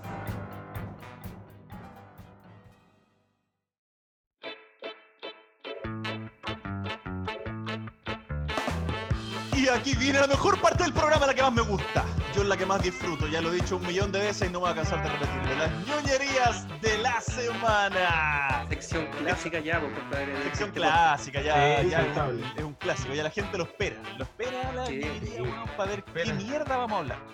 Así que esta ¿Y vez, vos cómo lo esperan? esta ver, vez ¿qué- parto yo. ¿Qué mierda recomendamos? Esta vez parto yo. Voy a hacer tres recomendaciones eh, cortitas, no muy, no muy complicadas. Eh, la primera es una- un documental que se estrenó en Netflix que tiene harta relación con lo que hablamos en el blog anterior. Se llama Jeffrey Epstein, Filthy Millionaire. Mira, justamente eh, el documental de lo que estábamos hablando. De lo que muy estamos bien. hablando, exactamente. Sí, muy bueno. Ya, eh, habla, relata la vida de Jeffrey Epstein, todo su, su, su, su perversión, toda su weá. Eh, es súper completo el documental, Sí, es bueno. súper ilustrativo, weón. Es demasiado, demasiado complejo todo lo que viven las víctimas de este weón. Entonces, eh, los testimonios son reales con las personas que fueron atacadas por este enfermo y también habla de cómo el weón logró su fortuna. Entonces es bien, bien complicado. El weón llegó a tener mucha plata, eh, pero la mayoría de la plata fue mala vida. Así que eso, se llama Jeffrey. Epstein, eh, Filthy Millionaire. Muy, Sí. muy bueno el documental. Yo lo, yo lo vi, yo, lo único que te quería aportar es que es una serie documental, que son como cuatro capítulos, ¿o no? Sí, son cuatro seis capítulos. Son Sí, cuatro eso, capítulos cuatro con una capítulos. docuserie. Sí, exactamente. Sí, Así sí, que Sí, duran, como bueno. 50 minutos cada uno. Sí, como una Sí. hora, una wea así, 50 minutos. Pero, ¿cómo se No, llama? pero es, es brígido, Eh, weón. es- Te, es te bien, bien deja fuerte, bien pensando, fuerte. weón. Sí. Evidentemente no es para verlo con, con niños, pues, weón. No estar niños cerca, porque una wea Claro. para mayores de 18 años, pero eh, no deja de ser un buen documental. ¿ya? Ujú. Eso, eso es lo primero. Lo segundo, quiero recomendar un, eh, una serie también de eh, Amazon Prime que se llama El Presidente, la wea que se estrenó de Sergio Ah, sí, de se estrenó el Weón, 5 de Está junio. muy buena, weón. Vi el Quiero primer capítulo y quedé recagado de la risa. Eh, eh, no es para reírte la wea, pero eh, uno lo ve y, y- Que hay y loco. es como que está viendo a Javi que hay loco, así como, weón, pero ¿cómo? Más encima el weón actúa súper bien. El principal, el, el compadre que hace la, mm, las de Pablo Escobar. eh, El actor es un colombiano. actor- Es un actor, actor. bien conocido, es un actor colombiano bien conocido. Y weón le sale bien, le sale, no perfecto, pero le sale muy similar el acento chileno, weón. O sea, habla, weón, él habla re bien. Es buen, es buen Así actor, que, weón. sí, weón, Buenísimo. sí, es muy, es muy buena. Ya, así que eh, esa es mi segunda ñoñería de la semana. eh, se llama El Presidente a través de Prime Video. ¿ya? Y la tercera, la tercera que es la que más me gusta. Voy a recomendar un disco, ¿ya? De un cantante, un poeta, un, un maestro que se llama Rubén Blades, ¿ya? Este disco se llama Maestra Vida, weón. ¿Por qué lo quiero recomendar? No es un disco de salsa, es un, es un disco de salsa, ya este compadre es un, es un salsero reconocidísimo. Eh, tiene Claro, tiene conocido. canciones muy conocidas como eh, Pedro Navaja, weón, que todo el mundo la conoce. Ya, entonces este No, compadre tiene muchísimas, tiene pero muchísimas más, pero de la gente que no sabe de salsa, se llama el disco Maestra Vida, este disco que tiene de gracia, que es una ópera salsa, ¿ya? Eh, tiene muchos fragmentos que son hablados, habla de la historia de, de Ramiro, Ramiro es el hijo de, de dos eh, puertorriqueños que vivían en el solar de los aburridos ahí en, en- en Puerto Rico, y bueno, este compadre hizo una historia con la vida de sus padres y eh, Rubén Blades la, la protagoniza y hace las canciones. Fragmentos hablados, canciones, fragmentos hablados, lo que completa, digamos, un disco que se llama Maestra Vida, que es una ópera salsa. Bueno, es la raja, es muy, muy buena, así que lo recomiendo. Maestra Vida, Rubén Blades, búsquela por todos lados porque la encontré, bueno, googlea, así es simple como descargar Maestra Vida y en Google te va a salir todos los links para poder eh, descargarlo. Ya, así que Wikilinks. eso trae, canci- trae canciones, weón, como eh, Manuela, Maestra Vida, eh, El nacimiento de Ramiro y muchas canciones más, así que va a gustar. Por mi parte, ahora, eh, después de terminar mis ñoñerías de la semana, dejo a mi compadre Jonita. Bueno, chiquillos, yo voy a recomendar una sola ñoñería esta vez. Siempre digo lo mismo, pero. Está bien flojo Sí, pero contigo, son buenas tu ñoñerías, sí, weón. cortito, weón. Voy a, re- a recomendar la película El Expreso de Medianoche, Ah, que fue hecha en el año weón. 1978, dirigida Es por Alan buena. Parker, que es un director inglés, pero el cual no tuvo tampoco, posteriormente a eso, eh, muchas películas tan conocidas. Lo que sí, la película ganó un premio al Globo de Oro, al mejor actor de reparto, en el año 1979, obviamente el año después que se estrenó. Que es un peliculón, Eh, po, sí, claro, va a tener. Sí, Brad- es un clásico, a Brad Davis, que es el nombre de, de Davis, este sí. actor, ¿ya? Entonces trata de que Billy, en este nombre es el, o sea, ah, eh, eh, Brad Davis eh, sale en la película grabada con el nombre de, de Billy, que es un joven estadounidense que fue detenido en el aeropuerto de Estambul, en Turquía, cuando justo iba a subir a un avión con varios paquetes de marihuana. Entonces fue, fue acusado de, de uno de los delitos considerados más graves en Turquía. Los turcos tienen sus leyes brígidas y son Sí, pero súper estrictos. Es como los hindúes, pues, weón, también en las Justamente. cárceles de la India y toda Ju- esa weá. son- Justamente, claro, pues, en, en- en la China también. Bueno, entonces Billy es condenado a cuatro años de cárcel. Bueno, en la prisión sufre tortura, bueno, intento de, de violación propia del sistema peniten- penitenciario de, de Turquía. Te querían hacer la cueca Y- larga. La hasta cueca que, larga, bueno, ¿te acordáis? no- la cueca larga, ¿o ¿no? La no sigo contando, no sigo contando más para No, que la pero gente lo vea. final, pues, weón. Pa' que lo- pa' que- Y bueno, y quiero decir Oye, también pero- que este actor Oye, falleció, Johnny, weón. Johnny. ¿Ah? No, no vaya a contar el final de una película del año 76, imagínate, nadie lo conoce, pues, weón. Bueno, el... Ya no, El- ya, el pero estoy hablando en 78. serio, weón. pero- Ya, no, no, ya te no, lo voy a decir, pues, weón. no, ¿Viste que soy ya. weón? no. Siempre me hacen lo mismo, ya. No, Ya. no lo voy a decir. Entonces quiero decir que este actor falleció, yo no sabía, me enteré viéndola como hace un mes. Me enteré ayer. falleció en- No, Condolencias no, a su ¿cómo se familia, condolencias a su no, familia. el, este actor falleció, weón, en el año 91. ¿Es Brad eh, Davis? Nació en, eh, eh, sí, po, Ah, falleció. Nació en Estados Unidos en el 49, no me acuerdo en qué ciudad, pero fallece en Los Ángeles, California, el 8 de septiembre de 1991. Falleció de de Los Ángeles, sida, weón. ¿De SIDA? De Puta, no sida. sabía. weón. Oye, Ah, tú no me estás acuerdo, la- falleció en, no me acuerdo la ciudad, Falleció pero el fue en 8 de Los Ángeles, septiembre California. del 91. No, es que no me acuerdo dónde nació, pero sí, sí sé dónde, dónde falleció, en Los Perfecto. Ángeles, California. ¿cachai? ¿La película se llama? 1991. Eh, Expreso de Medianoche, bueno, lo, lo pueden descargar en alguna página que no les tenga virus, que no les traiga porno. virus, como la weá que me dijo el Fara y me dejó lleno de porno. Pero eso, chiquillos, eh, esa es mi ñoñería de la semana y le dejo el paso el micrófono número 69 a Pajamán. Por- Bueno, mi primera ñoñería es una película, y una película de, de DC. Anteriormente esta película había sido un cómic, un cómic del año 2003, por los autores ¿Ah? eh, Mark Miller, no sé si lo ubican, ¿tú lo, tú lo conoces? Sí, pues perro, obvio. Sí. Y- Al fin lo dijiste bien, ¿no? Solo, solo al, al décimo intento. Al- Bien, Hortensio. ¿Miller, Miller de, la, de, la, de la cerveza? No, Mark No, Miller. weón, Mark Miller. Ah, no. Mira, Ah, es que tengo- idiota. Ah, es que yo tengo sed. Sí, Leo. encima vos ciego. Son las vos 10 sois- de la mañana, weón, tengo sed, me dice culiado. Vos sois, vos, sois, vos sois ciego, debería oír bien al menos. Oye, sí, Ah, Puta, es que soy ciego y sordo. Es que soy ciego y sordo. Dejen que recomiende este weón, por favor. Ya. Debería ser mudo también para que te quedes callado. No, eso no, no creo, weón, no creo. Puta, ya, po. Ya, A dale, ver, dale, dale. ¿qué hay que recomendar? Eh, ya, pues bueno, esta, eh, este es un cómic, ¿cachai? Que tiene tres eh, capítulos, digamos. ¿cachai? Y bueno, y en, Tres el, tomos, por decirlo de alguna forma. y en el año 2019 eh, eh, se hizo la película de estos cómics. Se Ah, llama bueno. eh, Superman Red Son. Es un universo paralelo, weón, de, de la metrópolis, ¿cachai? Pero que Superman no cayó en Estados Unidos, cayó en Rusia, weón. Imagínense la weá rara.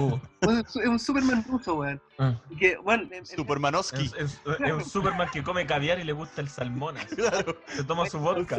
Super lava. Vodkaski.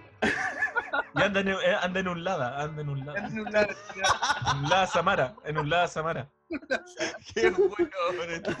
No, un Niva, un Niva en ese caso que es más todoterreno. A mí, a mí me gusta mucho el personaje, weón, pero nunca había visto un... es- Claro que eso no. es lo que me gustó de la película, weón, porque un Superman que tenga eh, otra nacionalidad, que tenga otros pensamientos, incluso el weón defiende mucho el tema del, del, Comunismo, ¿no? del comunismo, de, Claro. de la... De la Pero base, obvio si está en Rusia. Claro, Rusioski. oficialmente el gobierno presenta a ese superhéroe, ¿cachai? Y el Ah, ya. el- el- el Es como un superhéroe estatal. Wea así. Claro, tenés que hacer Claro. cola dos semanas para poder pedirle algo.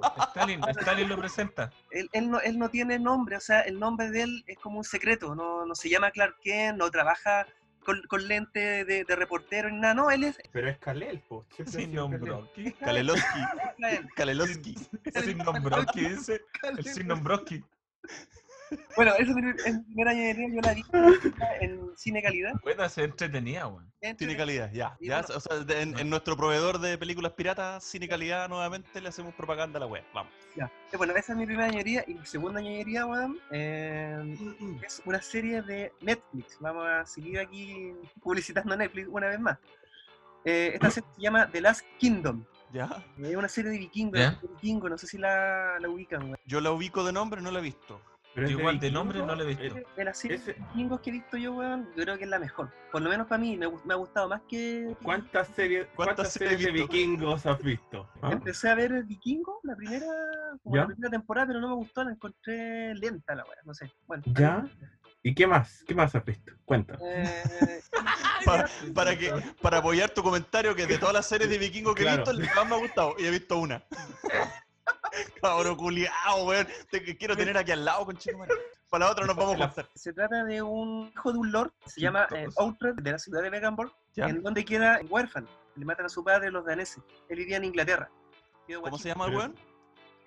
No, que soy malo. No, ¿Cómo pues, se pero- llama? Ultred. Ultred. Ultred. El guachito Guacho Ultred. Le dicen el guacho Ultred. El guacho Ultra. Ahí viene el guacho Ultra. Sí, Oye, Ultred. espérate. Espérate, Ultred, Ultred se supone que vivía en Wessex, ¿cierto? Eh, no, ¿O no? ¿Dónde? ¿Dónde? En Veganborg. Veganborg, No, está bien. Vengan, por está bien dicho. El tema es que los daneses eh, lo toman de prisionero, de, de chiquitito, ¿cachai? Y lo crían. Lo crían siendo ing- inglés, lo crían en. lo crían En los Dinamarca. Entonces, bueno, después que él crece, ¿cachai? Ya él tiene que tomar la decisión de si apoyar a, a los daneses, a los que lo criaron, o donde nació en su tierra, pues, ¿cachai? Entonces tiene que Ah, nivelarse ahí. em, Decidir, entre esos decidir, dos bandos.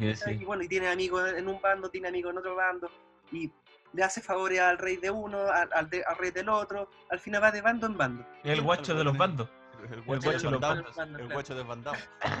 Y no, y es muy entretenida la serie, me gustó mucho. Tiene cuatro temporadas. Y nada, pues se la recomiendo porque es muy entretenida. Me gustó mucho. Alexander No. Draymond se llama el weón. el- Yo- yo voy a ver la serie de- ¿ah? Yo voy a ver la serie de Vikingos, no- o sea, las conozco de nombre, pero no he visto ni una. Voy a empezar a verla. Pero no me gustó, no, no, no enganché. No enganché re- realmente con. con Pero, pero espérate, ¿Con- con tú- Johnny, No, con Vikingo. no, con la con Ah, con, yo pensé que dije, pero no enganché. Pero esto, la yo recomiendo, pero no enganché. Johnny, si tú querés ver series de vikingo, igual yo te recomiendo que le pregunté a Hortensio porque él ha visto muchas series de vikingo. Sí. Ah, sí, pues yo lo voy a Para que preguntar. te oriente, para que te me oriente.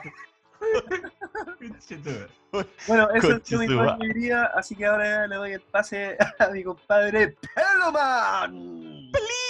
¡Eh! Pelito, pelito, ¡eh! Pelitos, pelitos, pelitos. Ay. ¿Con qué Bueno, nos qué vas a deleitar el día de hoy, queridísimo bueno. Peloman? Yo ahora les voy a recomendar un... eh, Una serie vikingo. les voy a recomendar Vikingos, porque es mucho mejor que The Last Kingdom. No vean The Last Kingdom, vean Vikingos mejor. No, no. Eh, esta vez les traigo porque yo he escuchado hartas cosas de ustedes y creo que nadie ha recomendado nada así en ningún ¿Quién lado. anda hablando de nosotros, weón? No, pues no, ustedes, que ustedes andan hablando de cosas que recomendar. Ah, que eso fue así como, he escuchado hartas Ah, ya. cosas de ustedes, así como que yo De no sé ustedes, juntarme po. más con ustedes. Ay, desde ustedes, ya. Ah, ok. ya. Eh, yo les bien. recomiendo... Ah. Qué agresivo. Ya, dale, no. Ya. Es que desperté El- agresivo hoy día. Sí, sí te caché. El- les recomiendo que en YouTube hay un canal eh, que se llama Doctor Mortis, ¿ya? Ya. Eh, ustedes lo buscan, van a YouTube, se ponen arriba en el buscador, ponen Doctor Mortis y Ya. filtran por, por canal. En el canal del Doctor Mortis, que tiene poquitos suscriptores, tiene como 400, están los radioteatros del Doctor Mortis, que seguramente ustedes no sé si conocen, pero Yo sí los conozco, pues guacho seguramente, seguramente sus padres los escucharon en la radio cuando eran chicos. Del Sí, año del Loli. Claro, porque fue, bueno, el Doctor Mortis es una creación de los años, en los años 40, si no me equivoco, Sí. Mm. que lo creó una persona que se llama Juan Marino y que nació, digamos, en el contexto para eh, las, eh, digamos, el radioteatro. Nació como una especie de, Claro. como el guardián de los cuentos de la cripta, ¿se acuerdan? Que, que, era- Sí. que narraba las historias. Ujú. Eh, en este no- caso, el doc- dime. ¿Eso tiene algo eh, que ver con, tiene relación con lo que lleva el viento, lo que ese programa no, que daban en no radial chileno no muy sé. antiguo, Puede como de los años no- no 60, que contaba historias de terror, de suspenso y hacían sonidos ese- así como los tuyos con los tarros Claro, es que eran, es que, es que eran radios de teatro. O sea, Sí, pues radio de en el teatro. fondo, en el fondo estaba el Dr. Mortis, que era Eran quien narraba, quien narraba esta historia terrorífica, ¿cachai? Que estaba protagonizada por otra gente, a veces también protagonizaba los- los- las historias, pero en general su, su rol era de, de narrar, y tuvo incluso una, una serie de cómics que fue muy popular en los años 60 en Chile, ¿Ya? y que ahora un, un editor en los, en los años anteriores, hace, hace poco, digamos, dentro de todo, en la época moderna, eh, lo revivió, pues lo revivió también al Dr. Mortis, eh, eh, Miguel Ángel Fer- Ferrada se llama. Y él, él, digamos, el trajo... y Perdón. es el- Perdón, el perdón, por interrumpirte, Felipe. Un po, cortito, se llama, me equivoqué, me equivoqué de nombre, se llama eh, Lo que cuenta el viento. Eso, es, no lo que lleva el viento, lo que cuenta el viento. Chileno, No, un, una- un radioteatro. Está bien, está bien. Entonces, el, el, esta es una, eh, como les digo, el Dr. Mortis como historieta volvió hace unos años atrás de la mano de, de Miguel Ferrada y él también es el impulsor de este canal que es básicamente un rescate a los, eh, a los antiguos radioteatros de- del Dr. Mortis, Ya. que obviamente igual son muy entretenidos, sobre todo ahora en tiempos de cuarentena. eh, uno puede meterse ahí al, al canal del Dr. Mortis y escuchar los radioteatros tal cual los escucharon nuestros papás y, y son bastante entretenidos y son, son cosas, son, es algo choro, algo distinto que escuchar. Así Son que los recomiendo y además es una herencia de, de, digamos, de, de- de un personaje chileno creado en Chile hace mucho tiempo y que pasó algunas generaciones ya de nuestros padres a nosotros y quizás pase más generaciones. Así que El, el tema del radioteatro en esa época era súper cotizado, pues, en los años 40, 50. eh, eh, mi suegro es ecuatoriano y en Ecuador, weón, era pero furor eh, el radioteatro de Calimán. Nos ubican a Calimán, que es un héroe bien, eh, bien poco convencional. Común, poco cacharlo, bien poco común. Sí, es de, de hecho es un, es un personaje que es, eh, ¿cómo se llama? Son- tiene- él y su compañero son descendientes de faraones, de hecho. Ese es como el origen de Calimán. Eso Sí, no pues, lo sabía. concha no sabía. Sí, No. Calimán, el hombre increíble. Sí, Calimán, señor. Es- que una- es, un, es un buen ejemplo porque Calimán también nació en la, en la radio, es, es mexicano Calimán, sí, no es, no es Sí. ecuatoriano ni, ni, ni sudamericano, es, es mexicano y nació también del radioteatro y posteriormente del radioteatro fue llevado a, a los cómics también. Exacto. Mira. Exacto, Mira, fue llevado a los sí. cómics posteriormente. Partió en el, en el radioteatro y la gente, weón, alucinaban con el compadre. pues, weón. Después se hicieron películas y todo. Entonces, eh, como que del, del radioteatro saltó, digamos, directamente a otras plataformas, digamos, que se empezaron a explotar en la época. Pues, weón, cine, cómics y todo eso. Pero bacán, bien, bien, buena recomendación para aguantar. Clásico. Sí, po, escúchenlo, escúchenlo. Hay, hay otros canales también que hay radioteatros del Dr. Mortis, pero este particularmente es el oficial. El, el canal se llama Dr. Mortis y ahí ustedes pueden, no hay muchos, Ah, no hay bueno, bueno. cientos de programas, pero hay, hay algunos como para escuchar, duran cada uno entre 40 y 50 minutos. Mm, Eh, como, eh, a- además de escuchar este podcast, ¿cachai? la gente puede igual escuchar, eh, que es distinto, pues como una experiencia, es como, una película, un, un Sí, ratito Gira para sentarse y disfrutar Mortis.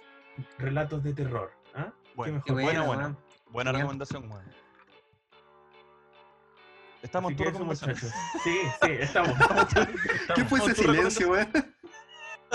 Estamos en tu ñoñería. ¿Tú? Pasó, no, pasó, pasó Felipito. Eso fue el silencio. Claro. Oh. Ángel, ¿qué pasa? Besa y te. Ya, dale. Para. Así que no, eso, de- solamente eso. Voy a recomendarles eso nomás. Ya han recomendado hartas cosas a ustedes eh, hoy Sí. día, así que ahí eso, eso les quería contar. Y le doy el pase a usted de vuelta, Don Egon.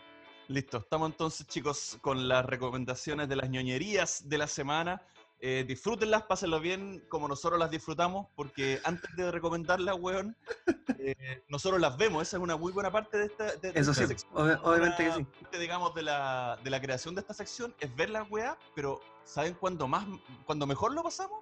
Cuando estamos recomendando y salen los condoros y esta wea la hemos grabado 20 veces con Chetumare, pero bueno, ahí estamos. Yo, ¿sabí, sabí lo que yo más disfruto? Es cuando Hortensio ve Lee los nombres. tantas, tantas series de, de vikingos y se, Sí, se que gusta, compromete con la sección, ¿cachai? ¿no? El Sí, lógico. ¿ah? Antes de ver The Last. Kingdom, weón, tuve que ver como 20 series de vikingos. Claro, me O por lo menos reseñas. Y la, y la, la, peli- la película de Supermanowski también me tinca. Supermanowski. Supermanowski en, en un Ladowski, en un Ladowski. Sí. El camarada, el camarada, el camarada Superman. El camarada Superman viene de así, habla así. Oh, Es así. sí, sí. resonoso muy fuerte. Es resonoso muy fuerte. Es ma- es Esa weá es de Rambo, Super. Ese weón es Rambo. Es Rambo, Pero- esa weá. Pero es para hablar, weón. Y hablamos weón todo el día. Ya, para esta locura, para. Bueno, ha sido un placer. Ha sido un placer. Vamos, vamos a la otra. Adiós. Oye, ha sido un placer este capítulo, weón. Eh, Buen capítulo, weón. buen, Buen capítulo, completito, Ah, redondito. siempre, siempre Eh, decimos lo Siempre, mismo. Buen siempre es lo capítulo, mismo. buen Todos los capítulos. capítulo. Buen capítulo ha sido, no Ay. sé qué decir, dice. Es quedado el mejor. anonadado. Lo que pasa es que. Eh, a diferencia de, lo- de los otros capítulos, este capítulo ha sido bien informativo, weón, y, y- y con harta, harta que está potente, información denso. Bien, infor- potente, bien informativo. densa, ¿cachai? Pero potente, weón, que te deja pensando. Yo, yo, yo, me gustó Mira, mucho. Yo, que, que Sergio haya hecho algo que nos deje pensando es un gran logro Es para un él. gran logro para él. Eso, sí. sí. gran logro para él.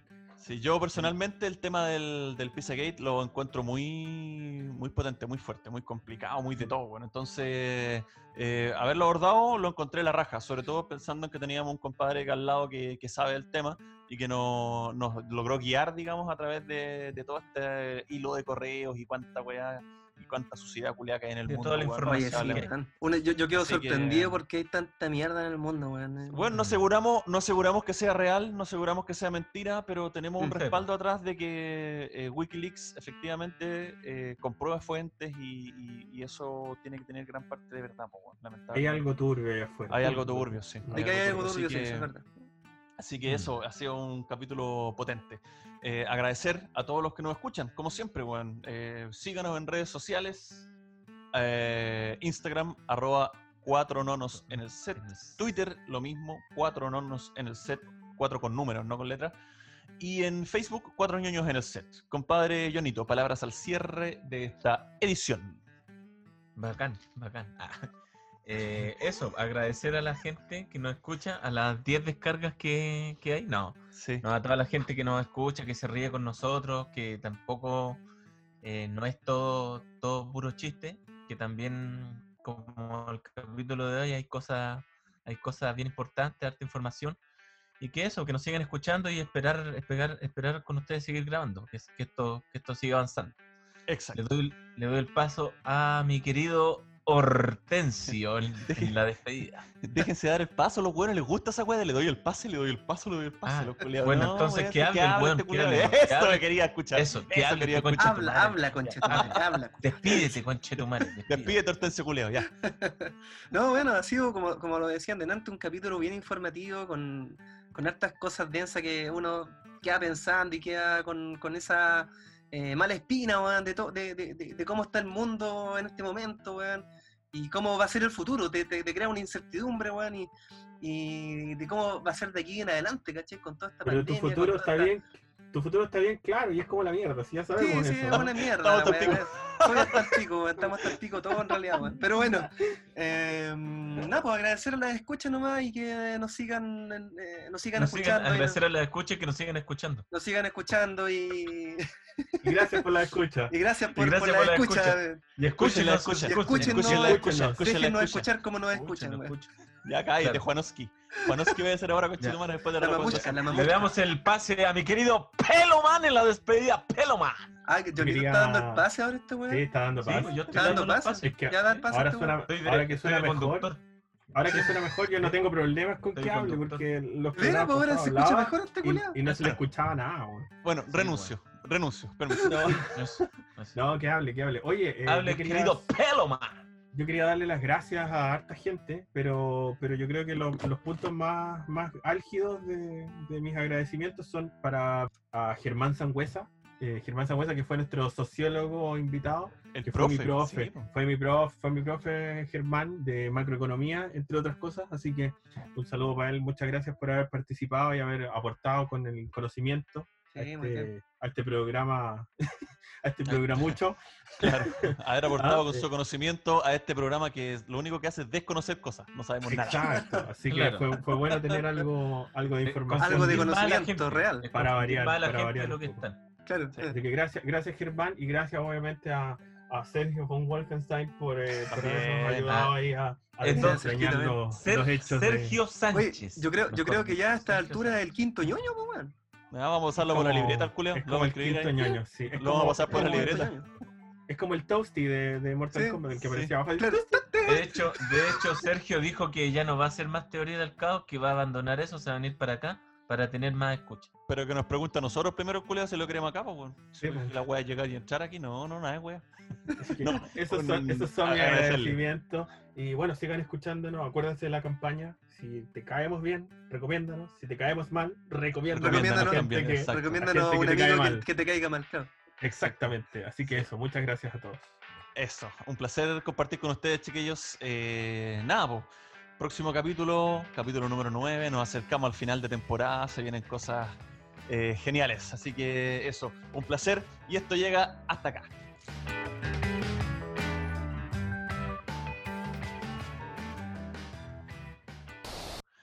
Eh, bueno, en esta ocasión tenemos una ñoñería invitada, una ñoñería especial. Por favor, presten atención. Hola Monín, ¿cómo estáis? Oye, eh, te iba a recomendar una serie de Amazon Prime, se llama Hunters. Actúa um, Al Pacino. Bueno, es súper buena. Yo vi recién el primer capítulo, dura una hora y media el primer capítulo, pero es entera de buena. Está ambientada en Estados Unidos y se trata como de los judíos que sobrevivieron al holocausto y, y empiezan a, como a cazar nazis en, en Estados Unidos, ¿cachai? Pero los, guanes, los, los alemanes también son brígidos, ten- son, son asesinos también, así. Al el primer capítulo auspicia buenísima la, la serie, por si la querí recomendar tú también. Eh, que quede claro, por favor, que conste que esta weá la hacemos y la respetamos solamente porque es el cochino de miércoles, un hermano de mi compadre que lo conocemos de chiquitito, weón, y lo queremos al cabro culero, así que Saludos, hermano. Un saludo a mi compadre. Saludos, y- saludos, saludos, perrito. A, pe- a Saludos, Saludos, chico. compadrito, salud. Ah, A claro. pelo chico. A, a Pelito Pelito. Junior. Pelito Junior. Peludo igual que vos, ¿no? Para, A Pelín, a Pelín. Sí, sí, igual. si es peludo igual que vos, Sí, igual. Tener la raja alfombrada igual que vos. ya, eso. Gracias, compadre. Un saludo. Mm, en vez de la S, ocupa el emblema de Camarada, la, camarada la Superman. URSS. Claro, camarada Superman. Superman, que- Superman. Que baila la mamushka también. Claro. No, no, sale Superman de adentro de una, de una, de una estatua de, De una Superman. Adentro hay otro Superman y adentro hay otro Super Superman. Pajamanowski. Super Varios son- Pajamanowski. Oye, Sí, pero los rusos, los rusos tienen como para ser Superman. Es que chicos, los culiados hacen Sí, pura po. weá así extraordinaria. Por ejemplo, en la, en la película que recomendé yo, el buen arranca de la cárcel. Es el ¿Pero que- era ruso? ¿Era ruso? No, pues yo estoy diciendo. en Pero entonces, película, ¿qué no, tiene no que había- ver, po, weón? Es que no había contado el final, weón, déjalo. Ah, Puta Oh. la wea. Arrancó, pues, bueno, el buen arrancó de. Turquía. Ya, sí. pero, ya, weón, aguantaste cuánto? ¿10 minutos sin contar el final, conchetumare? Sí, Aguantaste pero era 10 lo que- minutos. Me acordé de lo que quise contar. Dejando al Sí, gran reino de Wasek solo a. Wessex, weón. Wessex. Wessex. Este güey está leyendo una weá así como el chavo. La siguiente, la siguiente pistola. Ah, Eh, ah, very well. La siguiente eh, pistola, le dicen el otro. Ah, very well, Mr. Joe. ah, ya, dale, dale. ¿Cómo se Ah, pronuncia? tomar Wessex. té, tita. Es Ah, tomar té, tita, Wessex. ¿te acordás? Tomar Cállate. Silencia ese culiado, querido, por favor. Y te vas a silenciar, culiado, porque wey, hay mucho, wey. ya. Ah, tomar té, tita. Bueno, mi segunda ñoñería es una serie de Netflix que se llama. No, pero voy a eh, empezar de nuevo. Toda esta talla estuvo muy buena, no la corté. Mi segunda ñoñería es una serie de Netflix que se llama eh, The Last Kingdom. Es una serie de, de vikingo, ¿cachai? Bueno, esto se trata, el, el protagonista, eh, que se llama eh, Ultral de Ultral de B. Hamburg. Me cuesta pronunciarla, No, no, yo no puedo. No puedo hacer No, eso. no. El weón elige las weas más complicadas, po, weón.